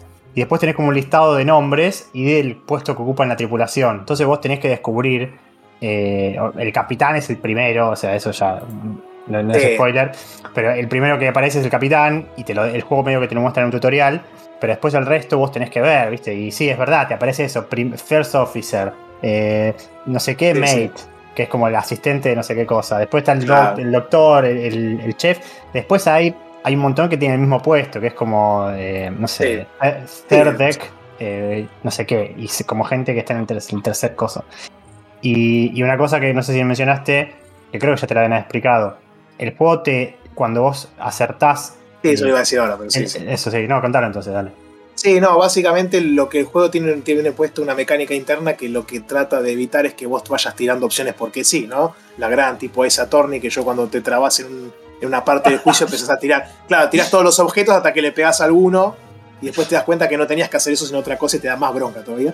Pero no, el tema es que acá, acá el juego lo que hace es que te, hace que vos tengas que. Cuando acertás tres este, opciones de, personajes o de misterios, se te, se te destraban todas juntas, digamos. Entonces está bueno porque es, es más largo, sería más tedioso tener que estar adivinando a fuerza bruta este, las opciones que pueden llegar a ser. Porque como tenés 64 personas o 60 cuando ya descubrís 3 tenés 61 personas y si encima tenés que descubrir de a 3 es más difícil que hacerlo uno por uno, digamos, ¿no? Claro, porque es como jugar al club, tenés que ver quién es el que murió, quién lo mató claro. y, y, cómo, o sea, o con qué. Entonces ah, no podés, tenés que hacer, o sea, tenés que... Sí, tenés que, que, hacer una, una, cantidad de iteraciones. Sí. Lo que, lo que leí, claro, exactamente, es más difícil, más tedioso y te, te cansaría más, tal vez te, te, te interesaría más este, resolverlo correctamente. Pero lo que hoy escuché, lo que hoy leía también mientras estaba revisando algunas cosas de esto, es que igual el juego te, acepta en algunas situaciones más de una respuesta, qué sé yo. Hay algunas este, opciones para cómo, se, cómo muere una persona que son similares, digamos, ¿no? Entonces esta vez el juego te toma más de una opción como válida, te da, te da esa ayudita, digamos, para te lo toma como válida para que vos puedas progresar, porque si no, si se vuelve muy estricto, tal vez también uno se cansaría. Lo que, Sí, lo que no lo. Y algunas no son muy claras tampoco. Vas No. a ver que algunas las ves Sí. y no, no te termina de quedar en claro qué es lo que pasó. Claro, decir que acá que le pegó, le clavó, entonces, bueno, claro, Claro, entonces ese, sí, ese- sí. ese tipo de disyuntivas no sabes bien cómo hacer y bueno, el juego te da una manito. Porque otra cosa que, no, que noté que no tiene, y que eso sí me dio un poquito de lástima, pero porque me acostumbré tal vez mal, bueno, no sé si me, me acostumbré mal, me parece que está bueno que hoy en día esté, pero acá en el juego no lo vi, me parece que no debe estar después. Que no hay un sistema de ayudas, digamos, ¿no? No, no, ya, juego- te, ya te digo que no hay nada. el juego te larga y listo, a, a- a plomo, ¿no? Este, me parecería que hubiese estado interesante que en alguna instancia te agreguen como, una, como un hinteo, ¿viste? Como para decirte, che, anda por acá, me parece que, que la situación viene por este lado. Pues yo ya, veo que me, ya me veo que estoy recontra trabando y, y voy a tener que terminar buscando alguna guía o algo, entonces este, es una cagada, pero no, no me voy a rendir igual todavía, ¿eh? Pero, No. pero me, parece que voy camino a... Yo, yo lo, lo arranqué y lo abandoné un tiempo y lo volví a- y lo retomé. Y eso es un error. Es el juego Sí, anti-Santi Rodeo, porque lo dejas y te olvidas todo. Porque vos No como te que te vas, acordás. Te vas armando como la película en la cabeza y decís, bueno, este capaz mató a este, y no, y este hizo que esta cosa. Si vos lo dejás de jugar, chao. O sea, Mucho potencial de rejugabilidad ahí, ¿eh? Sí, sí. Pero Sí, el- sí, sí. Eh, No, es, eso curio- sí. es- es exactamente lo que dijiste vos. Es, yo lo jugué. Eh, hoy estamos grabando un viernes, ¿no? Y lo jugué el martes, ponele. Y la verdad que ahora lo agarré y dije, "Mm, ¿qué pasó? Este, pero sí, sí, pasaron tres días de mierda, ¿no? Pero este, la verdad que, que sí, es curioso, lo interesante y lo bueno para alguien que lo quisiera agarrar y, y- y ver si se engancha o no. Es que es un juego no tan largo, dura unas 10 horitas más o menos, puede llevar ahorita un poquito más, un poquito menos, depende de tu, tu expertise, pero, pero no es un juego tan largo y que yo entiendo que te terminas, como de la forma que te terminas enganchando lo puedes llegar a, a liquidar rápidamente. Yo justamente te preguntaba cómo lo estaba jugando en la Switch porque le tengo ganas hace rato, pero cada vez que Sí. escuchaba la descripción del juego, en mi cabeza no sé por qué, pero se me hacía como que era para jugarlo en PC con mouse, con mouse y teclado, y eso un poquito me alejaba, pero ahora sabiendo que se juega bien en la Switch, eh, probablemente le entre pronto al juego. Lo único que me falta es que salte alguno de nuestros oyentes a terminar de convencerme. Algún otro fundamentalista del Obradín que haya por ahí. eh, contactame por alguno de los medios, sacudime un poco y decime, ¡Porco, tenés que jugar esto! Con los comentarios positivos que escuché en todos lados, la verdad que, que espero que, va, que alguno de los, de los hermanos de la logia no- lo inviten al amigo Porco a que juegue, porque la verdad que he escuchado cosas positivas en todos lados. Y como decía, no solo tema de controles, de que decís, bueno, en Switch se controla bien, sino que por lo que están contando, se me hace que es un juego que invita a jugarlo en Switch. Porque es un juego que no podés colgar mucho tiempo, que puedes jugar portátil, que te puedes llevar, que por lo que están diciendo, entiendo que pueden ser sesiones cortas de hago uno o dos misterios y después sigo adelante. Sí, sí, tranquilamente puedes sentarte a jugarlo media horita o una hora, ponele, y tratar de, de avanzar lo más que puedas o tratar de resolver los misterios. O mismo si te trabas en algún lado y dejarlo ahí, viste, macerar un poco atrás y después al otro día lo agarrar de vuelta y ya tal vez salta la solución rápido, ¿no? Este, así que, que bueno, nada, esas son las primeras impresiones, casi dijimos todo ya, pero este, la verdad que, que muy, lindo, lo, voy a seguir jugando porque me enganché. Este, esto- esta estos días fueron complicados, están saliendo muchas cosas por todos lados, pero, pero la verdad que, que sí, sí, es- siendo un juego corto, espero poder terminarlo antes de la siguiente emisión. Y, y bueno, ya poder finalmente decir que viene el Obradín, ¿no? Qué bien Jurassic Che, Park pero- eh, del Obradín. Pero, pero, pero, pero, pará, Santi, lo de los 20 minutos era joda, no tenías que terminar en menos de 20 minutos, eh, no era Ah, obligación. viste, eh, viste, escuchame una, escuchame una cosa. No, no, la verdad que sí, eh, se podía comentar alguna cosita más, pero la verdad que no, prefiero guardarlo para después, porque, porque sí, también se puede comentar un poco de quién lo hizo, eh, que fue el amigo, eh, ¿cómo se llama este? Lucas Lucas, Pope. Po- Lucas Pope, ¿entendés? Y el publisher fue de 1909, eh, que es un publisher japonés, ¿no? Curiosamente. Este, que hizo los Paper Please, que es un gran juego también aclamado, que se no tuve oportunidad de jugarlo, pero es un juego muy aclamado por la gente, por, por, por el tema que maneja y por la lógica que tiene detrás también. Este, pero, pero bueno, la verdad que, es un juego que siguen la línea, por ejemplo, del Her Story, que también ya lo comentamos en el programa. Este, así que está bueno tener ese tipo de juegos que van por ese lado, ¿no? Por este tipo de, de aventuras cortas, llenas de puzzles y de lógica, este, que te hacen pensar un poquito, ¿no? Y, te sacan un. En mi caso, me sacan un poco de, del ciclo de los JRPG y de juegos de, de, avanzar y coleccionar cosas, ¿viste? Que, que, son más tipo de darle para adelante y, concentrarse en eso nomás, ¿no? Sí, sí. Espero tus impresiones cuando lo termines, si es que lo terminas. A ver cómo comentás cómo, cómo, te fue. Porque tiene eso, eh, la mecánica está buena, pero y una vez que le agarras la mano te sentís, empezás a sentir un crack porque empezás a meter, pero capaz que en el momento te trabas y decís la puta madre. Bueno, sí, eh, el, tutorial que entiendo yo que te, lo facilitan, yo me sentí un capo, ¿entendés? Cuando terminé, así que, y ahora me estoy sintiendo menos, porque ya veo que me estoy empezando a trabar y se te, porque me pasa ahora, me está pasando que se me abrieron tipo ocho líneas al mismo tiempo. Sí, sí. Y entonces yo digo, loco, no, pará, ¿quién es este? Porque el juego también en un momento como que cuando eh, eh, ya, tenés, ya estás habilitado en teoría, o tendrías que tener el, background, el conocimiento para descubrir una pieza del puzzle, te, las caras de las personas te las ponen como con mayor detalle en la imagen. Sí, sí. Ya me pasó con un par y no sé ni quiénes son, entonces me da bronca, porque ves si el juego te está diciendo, che, ya sabes, tendrías que saber quién es, y yo Casi, casi que no lo sé quién es, pero bueno. No, pero hay guías en, internet que te, muestran cómo, qué, detalles te, ayudarían a, descubrir. Claro, como descubrir rápidamente quién es cada uno y si te pones a mirar eso, claro, te arruinas la experiencia y además hay cosas que son rarísimas. Eh, Imagino de algunas re falopa, pero. Algunas son muy falopa, tenés que estar muy atento a todo, ¿viste? La historia es medio falopa también. A uno se le pasan los detalles, sí. Lo que te recomiendo es que, es que lo, primero que hagas sea mirar a todos, o sea, mirar todas las escenas y después empieces a taclear. Estoy medio en ese camino ahora. Estoy medio en ese camino. Estoy tratando de, de ver todo, me parece. Y después a ver, estoy viendo todo y cuando me tiran alguna dije, mmm, acá me parece que agarré una y la tiro y la dejo ahí. Posiblemente después pase, viste, como cuando haces un sudoku que te manda cualquiera y después ya de momento te quieres pegar un corchazo. Pero, pero bueno, qué sé yo. Igual son pocas las que me arriesgo, ¿no? Estoy más avanzando que otra cosa. Así que bueno, ya van a tener mi, mi, mi resumencito en la próxima ocasión. La verdad, la verdad me tienta muchísimo jugar esto. Yo también soy de la escuela que escuchó un montón de comentarios y buenas críticas. Pero bueno, eh, tendré que jugarlo en PC y la verdad mm, no sé si, si me llama tanto para ese lado. Y me gustaría jugarlo en Switch. La tengo ahí, tendría que comprarlo o piratearla. ¿Quién dijo eso? Em, pero bueno. Eh, hablando de consolas, eh, yo terminé de cumplir la promesa, como adelanté en la intro. Terminé Last of Us el remaster para PlayStation 4. Hice un poco más mi tarea, que el otro día estaba dudando de cuándo salió el juego. El juego original salió en el año 2013, desarrollado por Naughty Dog. Y se, tengo en la memoria, no sé si a ustedes les pasa igual, que cuando salió fue un juego bastante polémico. Porque bueno, como fue el mejor juego de ese año, no fue el mejor juego, estaba bueno, la historia es aburrida. Mm, para que se den una idea, ese año salieron, por ejemplo, el Assassin's Creed Black Flag, el Tomb Raider, el nuevo este del reboot, el Bioshock Infinite, el GTA V, que bueno, si hablamos con Diario del Lunes, creo que es el juego más relevante que salió en el 2013. Pequeño juego, sí.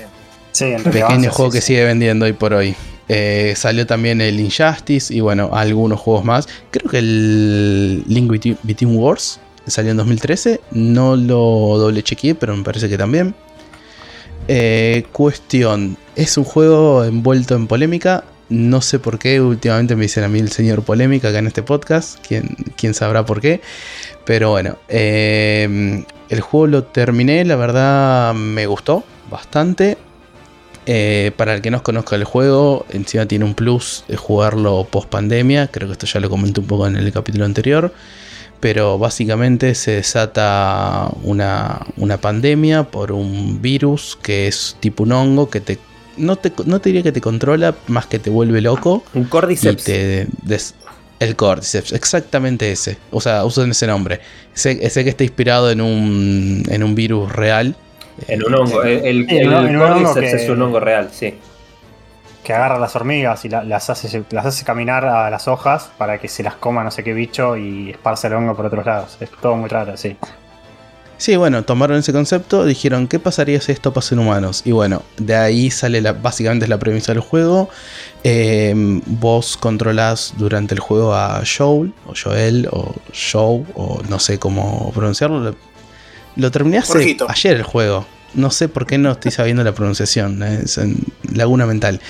Em, donde eh, estás en una ciudad, una ciudad segura, y te piden de golpe un encargo que es llevar. Normalmente vos traficás paquetes, entras, salís de la ciudad con cosas, moves de un lado para el otro, y de repente, por cuestiones, te piden, che, tenés que llevar esto a un grupo de rebeldes, insurgentes, como quieras llamarlo, que son las luciérnagas. Y el paquete tiene la peculiaridad que es una chica, que Eli, que es inmune al cordyceps. O sea, fue mordida y no, no, no evolucionó el hongo a como le pasó a todo el resto del mundo. Creo que, cabe destacar que antes de eso hay una parte de la historia donde muestran como que está todo repiola y como que se empieza a ir toda la goma. y, es tipo típica, típica historia de película de estas de, de, ciencia ficción, de, no sé, hay un montón de películas así de este estilo. Y que porque esa parte me gustó mucho a mí. Y el juego me, gusta en sí también lo que jugué. Y, ahí te empiezan a explicar cómo es que se desató el virus y cómo se fue, empezó a ir toda la goma.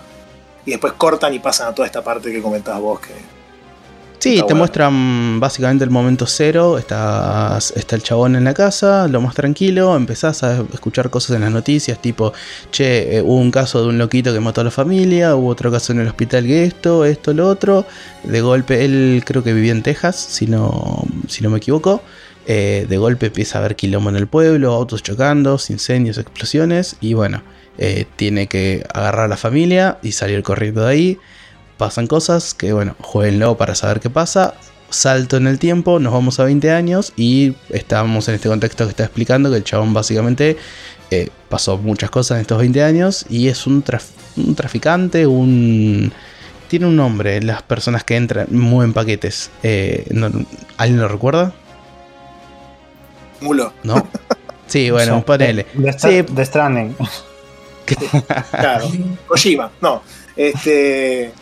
Sí, como una, mulita me sale, ay, no me acuerdo cómo es. Pero... Sí, tiene un término en inglés muy particular que no me está saliendo. En inglés sería como courier, ¿no? Algo así.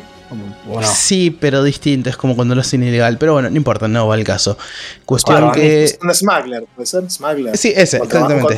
Sí, sí, sí, un contrabandista, ahí está. El chabón es un contrabandista. Eh, y bueno, pasó muchas cosas en estos 20 años. A medida que va pasando la historia, te das cuenta que el chabón es un chabón frío, es un chabón que no sé si lo podría decir que es un buen chabón. Es como, sos estás jugando con el protagonista, pero según el lado que lo mires, puedes decir que es bueno o no. O sea, sin entrar en mayor spoiler, de vuelta acá no hablamos con spoiler. Em, nada, la historia va más o menos por eso, mucho más detalle no, no quiero y no puedo entrar porque si no estaría spoileando el juego en sí.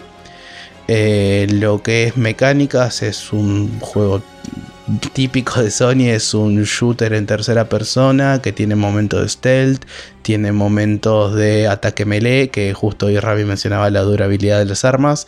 O sea, cuando atacas melee tenés dos formas, a puño limpio, que eso te sirve contra personas, determinadas personas eh, no, porque si el otro tiene un palo, no te sirve porque te caga palos. Eh, o contra estos bichos, eh, vamos a decirle zombies, por llamarlo de alguna forma, los infectados. Eh, tampoco te sirve contra todos esos. Entonces, aparte del puño limpio, vas encontrando objetos en, tu, aventura. Que puede ser un bate de béisbol, un palo, un tubo de esos de agua, de metal, un hacha, distintos tipos de objetos. Que tiene la. Que tiene la. No olvidemos los ladrillos, ¿eh? No olvidemos los ladrillos que son clave, clave en el desarrollo del juego. Y botellas, ladrillos y botellas. Botellas. Eh, eso aportan al stealth que ahora voy a contar un poco. El tema de las armas es que tienen durabilidad y es una durabilidad que es representada por puntos. No sé, un palo de madera tiene tres puntos. O sea, cuando des tres golpes se te rompe. Un hacha tiene cinco. La particularidad que el hacha mata de una porque, bueno, como es un objeto afilado, golpe y mueren. Eh, es medio debatible el tema este de la durabilidad o no. No me molestó a nivel jugabilidad, pero bueno, sé que el tema de la durabilidad de las armas eh, es algo más, más de nuestro tiempo, más cerca del 2020, ¿no? El vapor los palos, sí. Y sí, un palo de metal, un tubo de caño, un caño de metal, cinco golpes y se te rompe, y es medio raro. Sí, sí. Eh, bueno, y después tenés la parte stealth, que comentaba Santi recién, tenés, eh, hay partes enteras del juego que puedes pasar sin matar a nadie, eh, lo cual está bastante bien armado. las inteligencias artificiales, sin ser difíciles, dentro de todo, cuando alguno te descubre, siempre pasa que salta la alarma, te persigue un grupo o dos o tres, pero si, no sé, tiras una botella para otro lado sin que te vean, te escondes, corres un poquito rápido y no te vieron, vuelven a ese estado de que saben que estás por ahí, quizás se quedan mirando tu última ubicación, pero no saben exactamente dónde estás. Es más, tengo el recuerdo de que en un momento en el juego había uno que estaba dando vueltas, yo le tiré una botella para que mire a otro lado y yo estaba escondido atrás de un mostrador, por decir una forma. Y en el juego normal, cuando vos le interrumpís el, patrón a un NPC, eh, termina la interrupción y vuelven al patrón habitual. Digamos, caminar por la izquierda derecha. Yo estaba atrás del mostrador. Y jamás me hubiera esperado que el chabón terminó y cambió el patrón completamente. O sea, saltó el mostrador y no me quedó otra que matarlo ahí en el momento. Pero fue una como una sorpresa de que, tipo, che, vos deberías ser más tonto, no deberías hacer esto. Eso la verdad que fue, fue algo bueno del juego.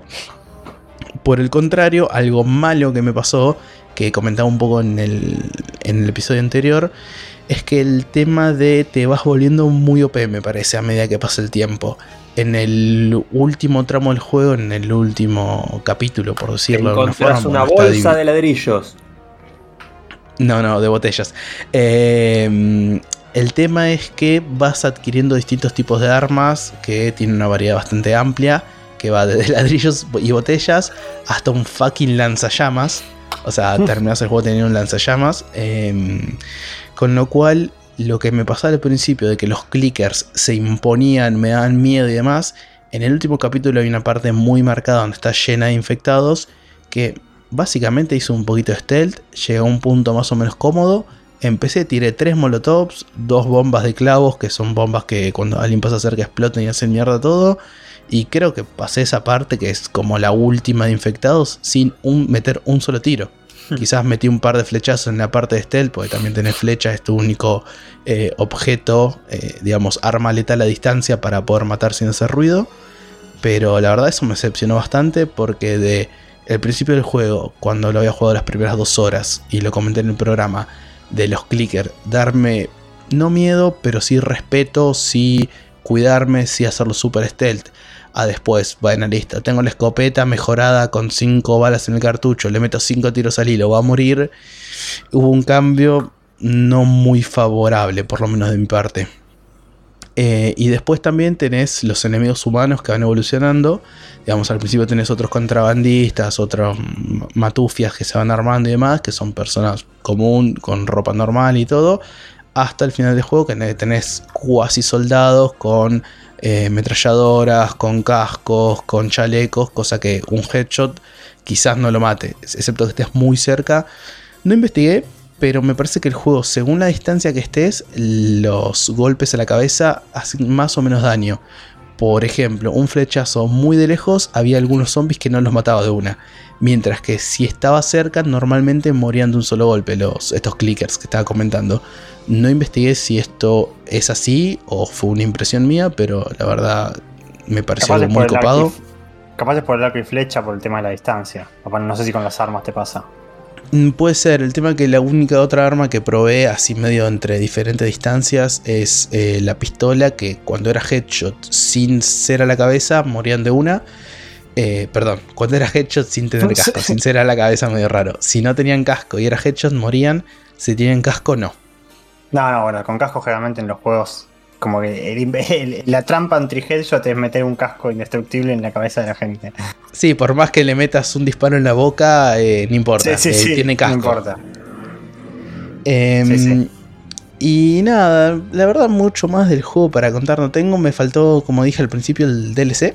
Eh, es algo que debería jugar, tengo ganas de jugar. Estoy meditando internamente si empezar el 2 o no. Tengo bastantes ganas para bueno, cerrar el año con la franquicia esta y, listo, ya está. El juego mm, si bien me gustó, no terminé de entender toda la controversia, el, si es o no el mejor juego. Es un buen juego y ya, no, sinceramente no me voló la peluca. Quizás también estoy hablando con 8 años más tarde que salió, que ya la fórmula Sony está súper marcada, los pelijuegos y demás, donde Sí. la jugabilidad es muy parecida, tenés las marcas amarillas que te dicen por dónde va, tenés las pistas, tenés si apretas el L3 en ciertos momentos, el personaje mira dónde tiene que ir, los, los momentos de shooting son muy parecidos. En- yo hace poco, el año pasado, creo jugué los mm, primeros dos Uncharted de vuelta. Entonces, también el mismo desarrollador, Naughty Dog. Quizás soy yo cansado de la fórmula, quizás en su momento era un poquito más innovador. Pero bueno, la verdad el juego me gustó estando lejos de volarme la cabeza, bastante lejos. No, no sé cuándo salió eh, en la, en la cronología de Naughty Dog. Si salió después del Uncharted 3, ¿no? Sí. Eso no estoy seguro. Em, creo que sí, creería que sí, te lo puedo Eh, confirmar, pero creería que sí. Porque sí, tiene muchas cosas que son típicas del. Bueno, y también del, del Tomb Raider, ya que decís. Como que Te lo confirmo. que se- 2011 el Uncharted 3 y después Ah, 2016 está bien. el 4. Sí, está bien, está bien.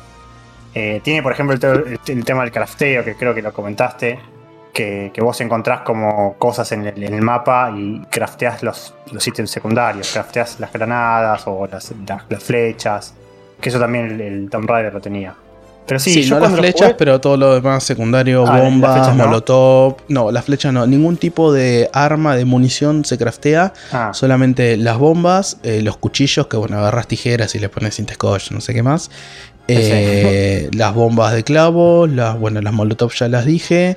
Eh, la medicina, con lo que te curás, también es algo que crafteas. Y tenés. Que no entiendo cómo la parte química acá Porco podrá ayudarme, pero con azúcar arman bombas de humo. No sé bien la lógica detrás de eso. Eh, ¿Me das un espacio de unos minutos así te cuento en detalle? Eh, una una Sí. historia basada en, en eventos reales.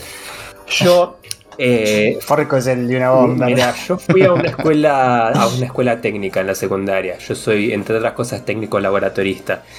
Y ahí teníamos, eh, circulaba un, un documento de Word sacado de internet, andás a dónde, con diversas recetas, entre las cuales estaba la de la bomba de humo de azúcar. Que lleva. que lleva eh, no me acuerdo la proporción exacta, es casi mitad y mitad.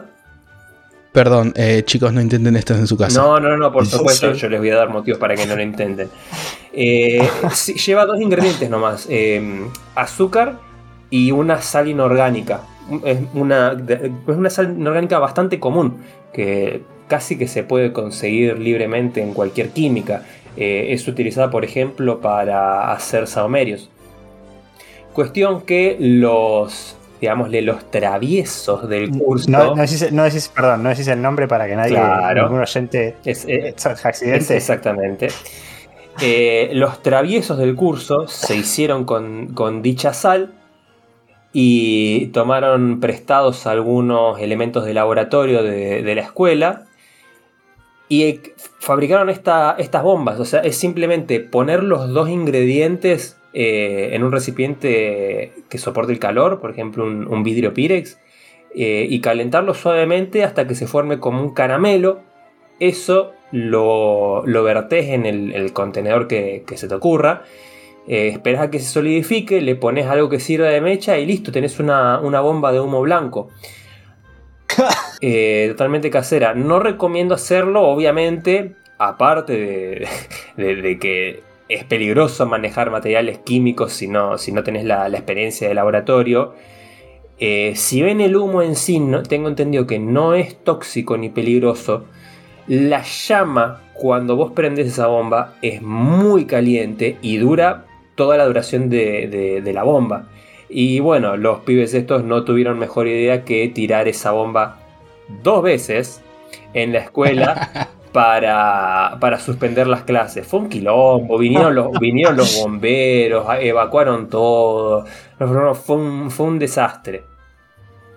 Me voy unos minutos, estamos hablando de cómo hacer bombas, ¿no? ¿no? Eh, Sí, sí. Perdón, estamos hablando del crafteo y Porco estaba validando el crafteo de Last of Us diciendo que con azúcar puedes hacer una bomba de humo. sí, sí.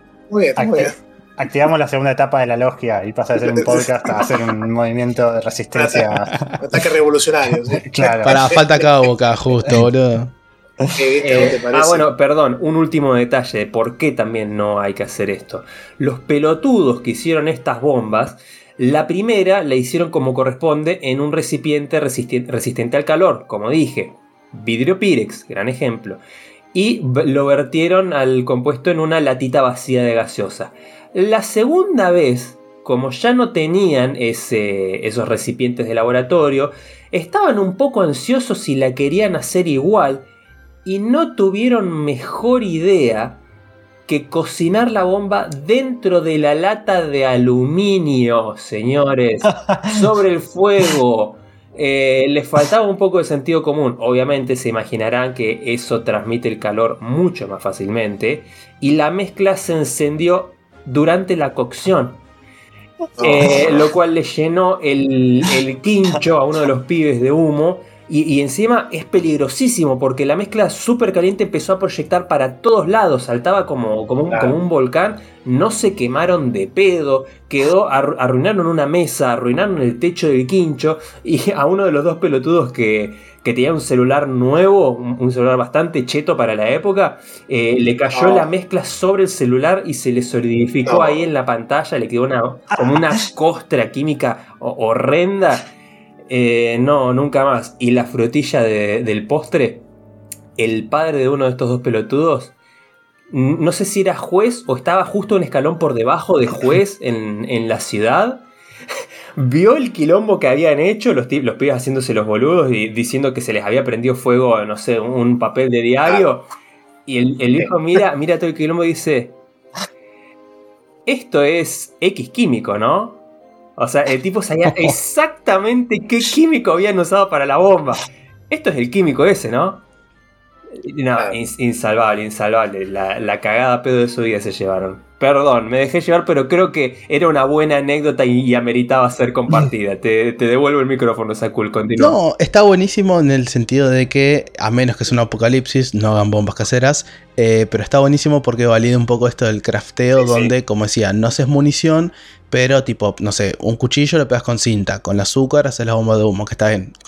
Eh, saca la mochila y el chabón quizás en medio de un tiroteo te craftea una bomba de azúcar. O sea, claramente eso es imposible, pero está bueno de que así como el hongo lo toman de la realidad, esos pequeños crafteos también pueden ser plausibles en- dentro del juego, ¿no? Digamos, no es algo muy...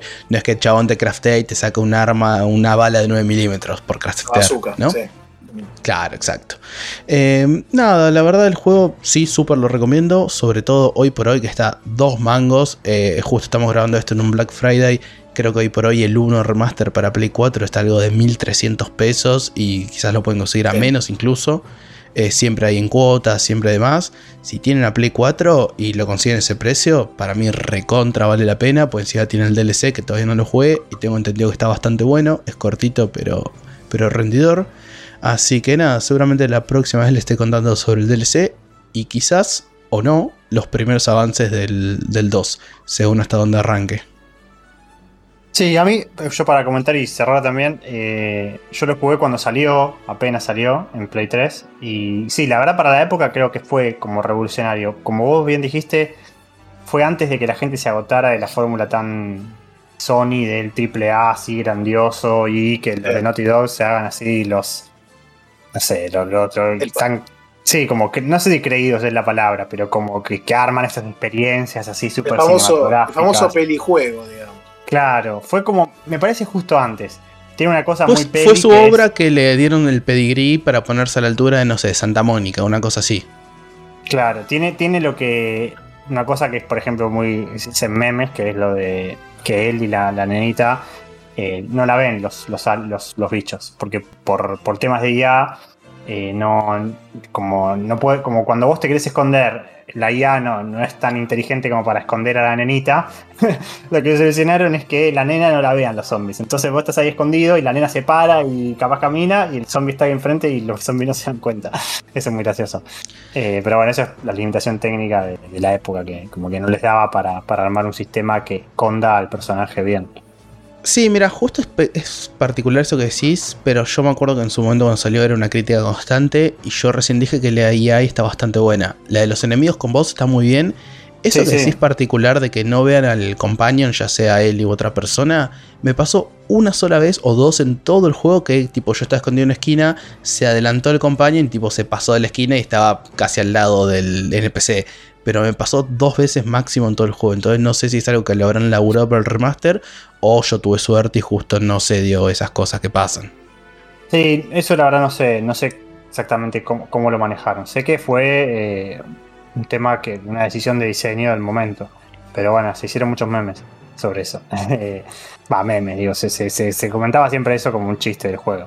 Pero está bueno, qué sé yo, creo que antes de que, los juegos de Sony se volvieran tan así, tan cinematográficos y qué sé yo, creo que, era una buena experiencia. Eh, no sé, ahora supongo que se mantiene, vos lo disfrutaste, digo, pero quizás si venís de jugar a todos los otros juegos así, es como que ya decís hubo otro más, que aparte tiene algunas cosas que, quizás quedaron viejas ahora. No se me ocurre ahora, pero capaz jugando al 2 se, te puede ocurrir alguna que te parezca que es medio medio. Eh, Mira, yo todavía no jugué el Uncharted 4, pero te pongo a este Last of Us, el 1, arriba de los primeros 3, segurísimo. O sea, ah, a mí por lo menos me gustó mucho más, me cierra mucho más. Hay gente que decía que la historia era media larga, media aburrida. A mí todos los actos me gustaron. Me gustó el factor, bueno, como siempre pasa en este, es un cliché del post-apocalipsis, que eh, el enemigo o, la, o el peligro a veces ya no son tanto los zombies, sino las mismas personas. Eh, cómo está todo tratado ese tema, para mí está bastante, bastante bien hecho. Entonces nada, te lo pongo arriba de los primeros tres Uncharted, no digo el 4 porque todavía no lo jugué, pero de vuelta. Si lo consiguen más o menos a buen precio, que hoy por hoy si tiene una Play 4 está regalado, súper denle para adelante, si tienen una duda, pues recontra vale la pena.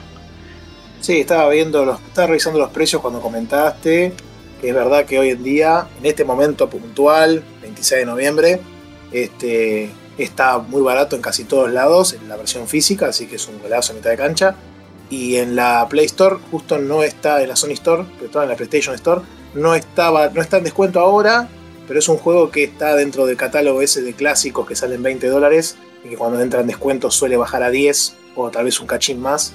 Así que en ese caso, si lo quieren digital, no es mala opción y creo que lo han regalado también en PlayStation Plus en algún momento. Lástima que uno no puede reclamar para atrás del catálogo, ¿no? Pero, pero bueno, ha estado ahí. Yo creo que es un juego me parece que es un juego muy importante en la historia del gaming, sobre todo por lo polarizante que es, ¿no? O sea, tenés la gente que lo ama y gente que lo odia. Hay algunos en el medio indiferentes, pero son los menos, me parece. Es como que. Y el 2, bueno, se fue a la mierda, ¿no? Con ese tipo de reacción. Pero. Pero la verdad que es curioso la reacción y, todo la, cómo la gente lo ha tomado, ¿no? Sí, a ver, uno normalmente cuando juega eh, cosas, sobre todo los tanques AAA el día 1, siempre lo juega y siempre tiene el plus de estar en la charla, de estar metido ahí. Cuando quizás lo juegas con un par de años separados, como fue ahora mi caso, te ahorras quizás algunas peleas innecesarias, algunos comentarios que uno sería mejor no leer. Jugás el juego con super todos los parches, a muy buen precio y demás. Entonces, Mm, a veces está bueno, no.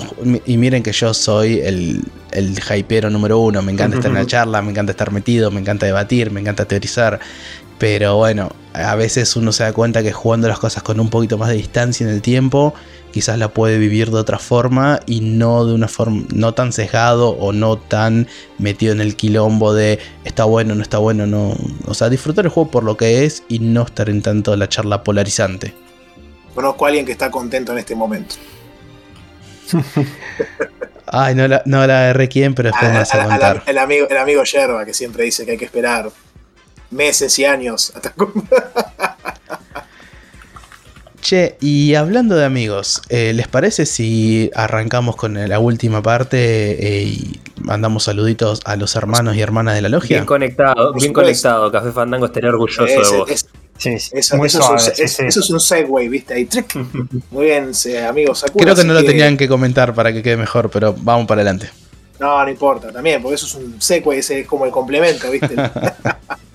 este, la verdad que sí, esta semana hemos recibido también otros saludos muy cálidos de, los hermanos de la logia, algunos ya de manera recurrente, así que también les agradecemos, también a los que estén escuchando y no, y estén lurqueando un poquito por ahí, también les agradecemos a todos. La verdad que, como siempre decimos, venimos este, viento en popa con el, con el programa.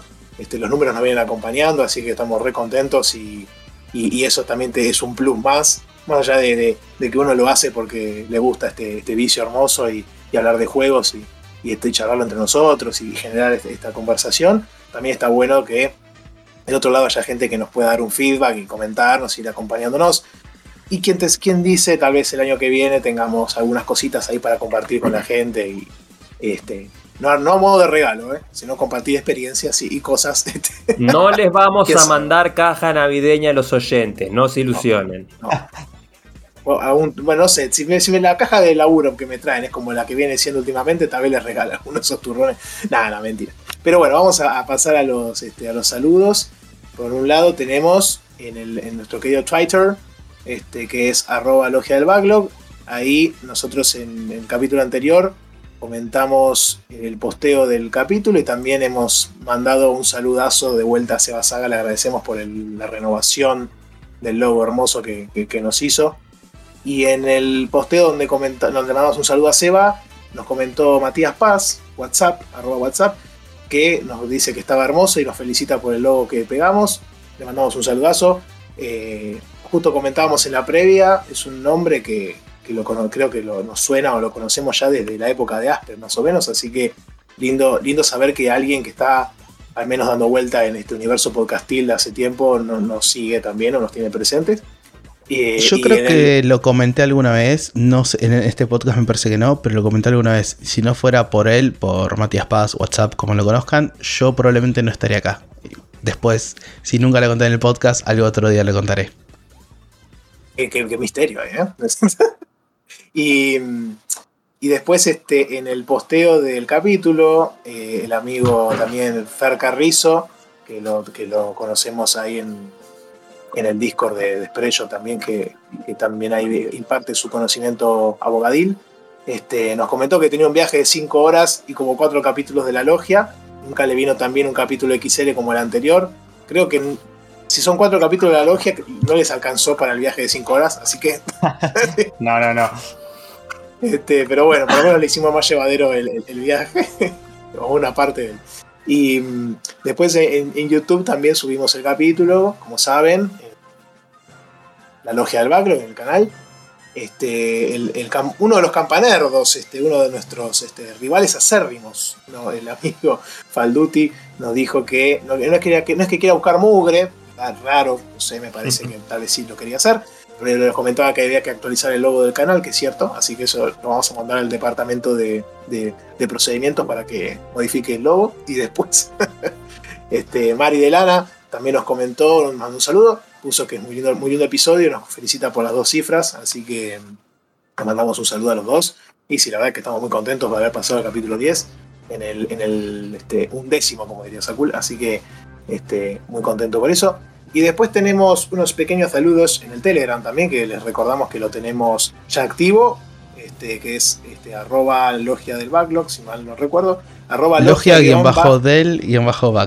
Así es. Exactamente. Arroba hay que actualizar el TXT, este, ¿eh? No, porque tengo, Celular en la, tengo celular en la mano ahora, porque estoy con la compu esta de. Estoy, complicado, este, este, este, logísticamente ahora. Y, y, entonces el contacto se llama Fede, nos mandó un mensaje en el día de la fecha, los dos mensajes que recibimos. Se puso que se fumó todos los episodios en menos de 5 días. Ah, Digan así. Ese es el eh, camino. Es el camino de la No, no, no, el sendero habíamos dicho. El sendero, el sendero. Este, es la vía. Este, y Fede, tiene ahí de loguito de, Avatar el logo de Assassin's Creed, así que lo invito a que nos vuelva a comentar, ya sea por tele o en otro medio, eh, si después cuando juegue el Syndicate tengo que seguir o no con la saga. Qué polémico eso, eh, pero me parece linda, linda, linda interacción para ver qué opinas. Si, entiendo que por el logo, como bien decís, ser fanático de la saga o lo ha sido, así que qué lindo insight ahí para ver cómo seguimos con, el camino del, asesino. Y después este, el, Rorro, ya un conocido amigo de la casa, que lo estaba contento porque lo habíamos citado la, vez anterior. Este, le mando un saludo a Porcos particularmente. Le dice que Cerecita le pide que siga con la saga, que ya comentó acá el amigo cómo, cómo está adentrándose en la segunda entrega y para mí va a seguir por ese camino. Este, y nos manda una fotito preciosa de la edición que salió para Switch del Bayonetta 1 y 2, ¿no? Es esta. Este, la, la Collectors, que tiene ahí el rojo, el color azul y rojo de mi ciclón querido, así que estoy muy contento, muy linda edición. Es preciosa, es una Este- locura lo que se ve esa edición. Sí, tiene una pintusa terrible, además tiene arriba de la caja eh, la muñeca de, de Bayonetta, ¿no? La que, ah, no, el amigo, perdón, tiene el amigo de Bayonetta arriba de la caja, así que muy bien. Un fanático, diríamos. Y postdata tenemos que cambiar el logo también de Telegram, así que bueno, hay un temita ahí con Ahí el lo, logo, ahí lo hablamos con, con la gente de marketing. Sí, sí, gente de marketing de, de- mejora continua. Este, bueno, después también le mandamos saludos en los Discord, no, no tengo ahora anotado, pero mucha gente nos ha comentado y nos ha saludado. Bob Roquinho se me ocurre ahora así en el aire. Este, Ignacio también. Este, la verdad que Bastion también, el Bastion el otro día nos dijo Au Vivo que, que somos, unos, somos unos turnos porque le recomendamos como 800 juegos cuando dijo que, qué juego le recomendábamos.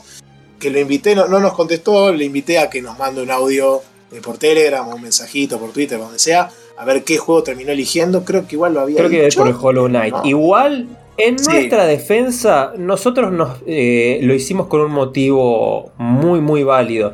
Y es que le recomendamos eh, juegos a Bastion, juegos a Seba Saga, juegos a Shadow Walker, juegos a Ernesto. Hicimos suficientes recomendaciones para todas sus personalidades, así que jate joder. Ju- Juega Dieguito, le recomendamos también. Así que, que bueno, esos fueron todos los saludos de esta semana. Y bueno, sigan, sigan mandándonos que, que nos gusta y, y nos, este, nos, nos- nos es un mimo al alma, diría este alguien en algún momento. Así que muy contento y, y- y muy feliz con los hermanos de la logia que se van sumando a este, a este vicio, a este culto, a, a esta logia, a este grupo selecto. Por- sí, por favor, yo voy a arengar también y eh, anímense, interactúen muchachos porque el año que viene eh, se viene se, se vienen proyectos interesantes y tenemos muchas ganas de, de hacer algo en conjunto con la comunidad. Así que sáquense la vergüenza y acérquense a hablar. Y normalmente en este momento debería darle el cierre al programa, pero antes una, un desafío de último momento. Entró por Ah. la ventana un desafío a lo infinito, ya que eh, desafío acá a mis compañeros de, de programa y a todos los oyentes a que empecemos a jugar eh, el Halo. Todos los, Hal- todos los Halo que tenemos la Master Chief Collection somos familia de Game Pass. Así que ah, primero desafío a mis compañeros de, de podcast y después cualquier oyente que quiera empezar a jugar desde el 1. Porque bueno, eh, personalmente y Rami esta misma situación caímos en la carta trampa llamada Halo Infinite. Así que estuvimos jugando, está bastante bueno y queremos eh, sacarnos del backlog todo, toda la campaña, ¿no? El, el original. Así que no sé, ¿van a, Oh. ¿se van a animar? Yo, yo voy a agre- yo quiero agregar que, eh, como bien saben, ya lo he comentado acá y a ustedes en la interna, este año, ¿el pasado? ¿El pasado fue? Eh, tuve, fui Esto es un el gran año, no importa, Santi. Sí, el año pasado pensé. Fue, fui el, fe- feliz adquiriente de una serie S y eso fue como mi puerta de entrada al mundo de Microsoft, ¿no? Del amigo del tío Phil.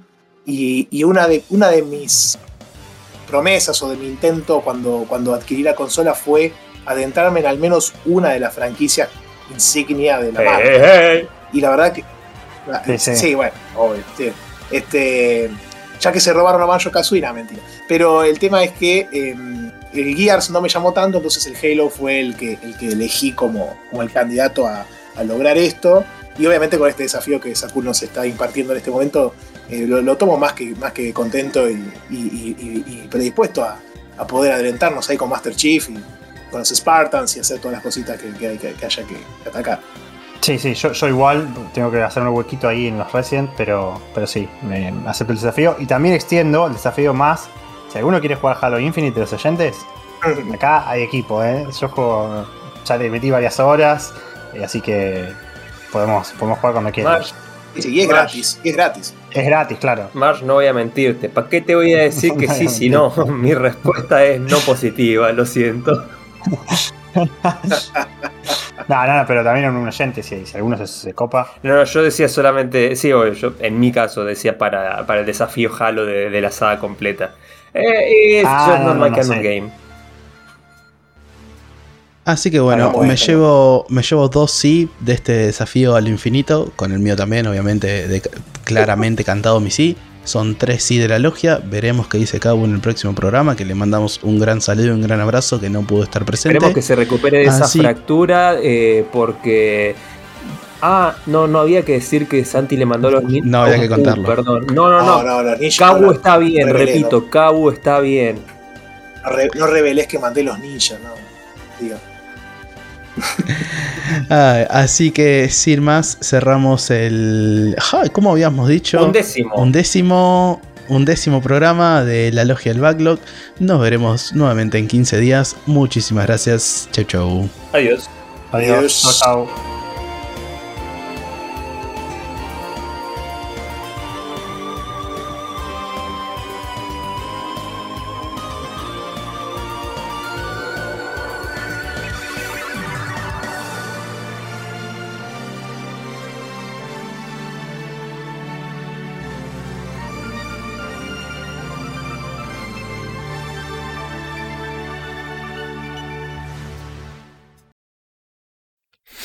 Che, muchachos, ¿dónde están? Los estoy esperando. Ya hace como una hora que estoy acá. Antes me dijo que lo habíamos movido unas tres horas para adelante. No los veo a ninguno de ustedes. ¿Dónde están? ¿No era esta hora?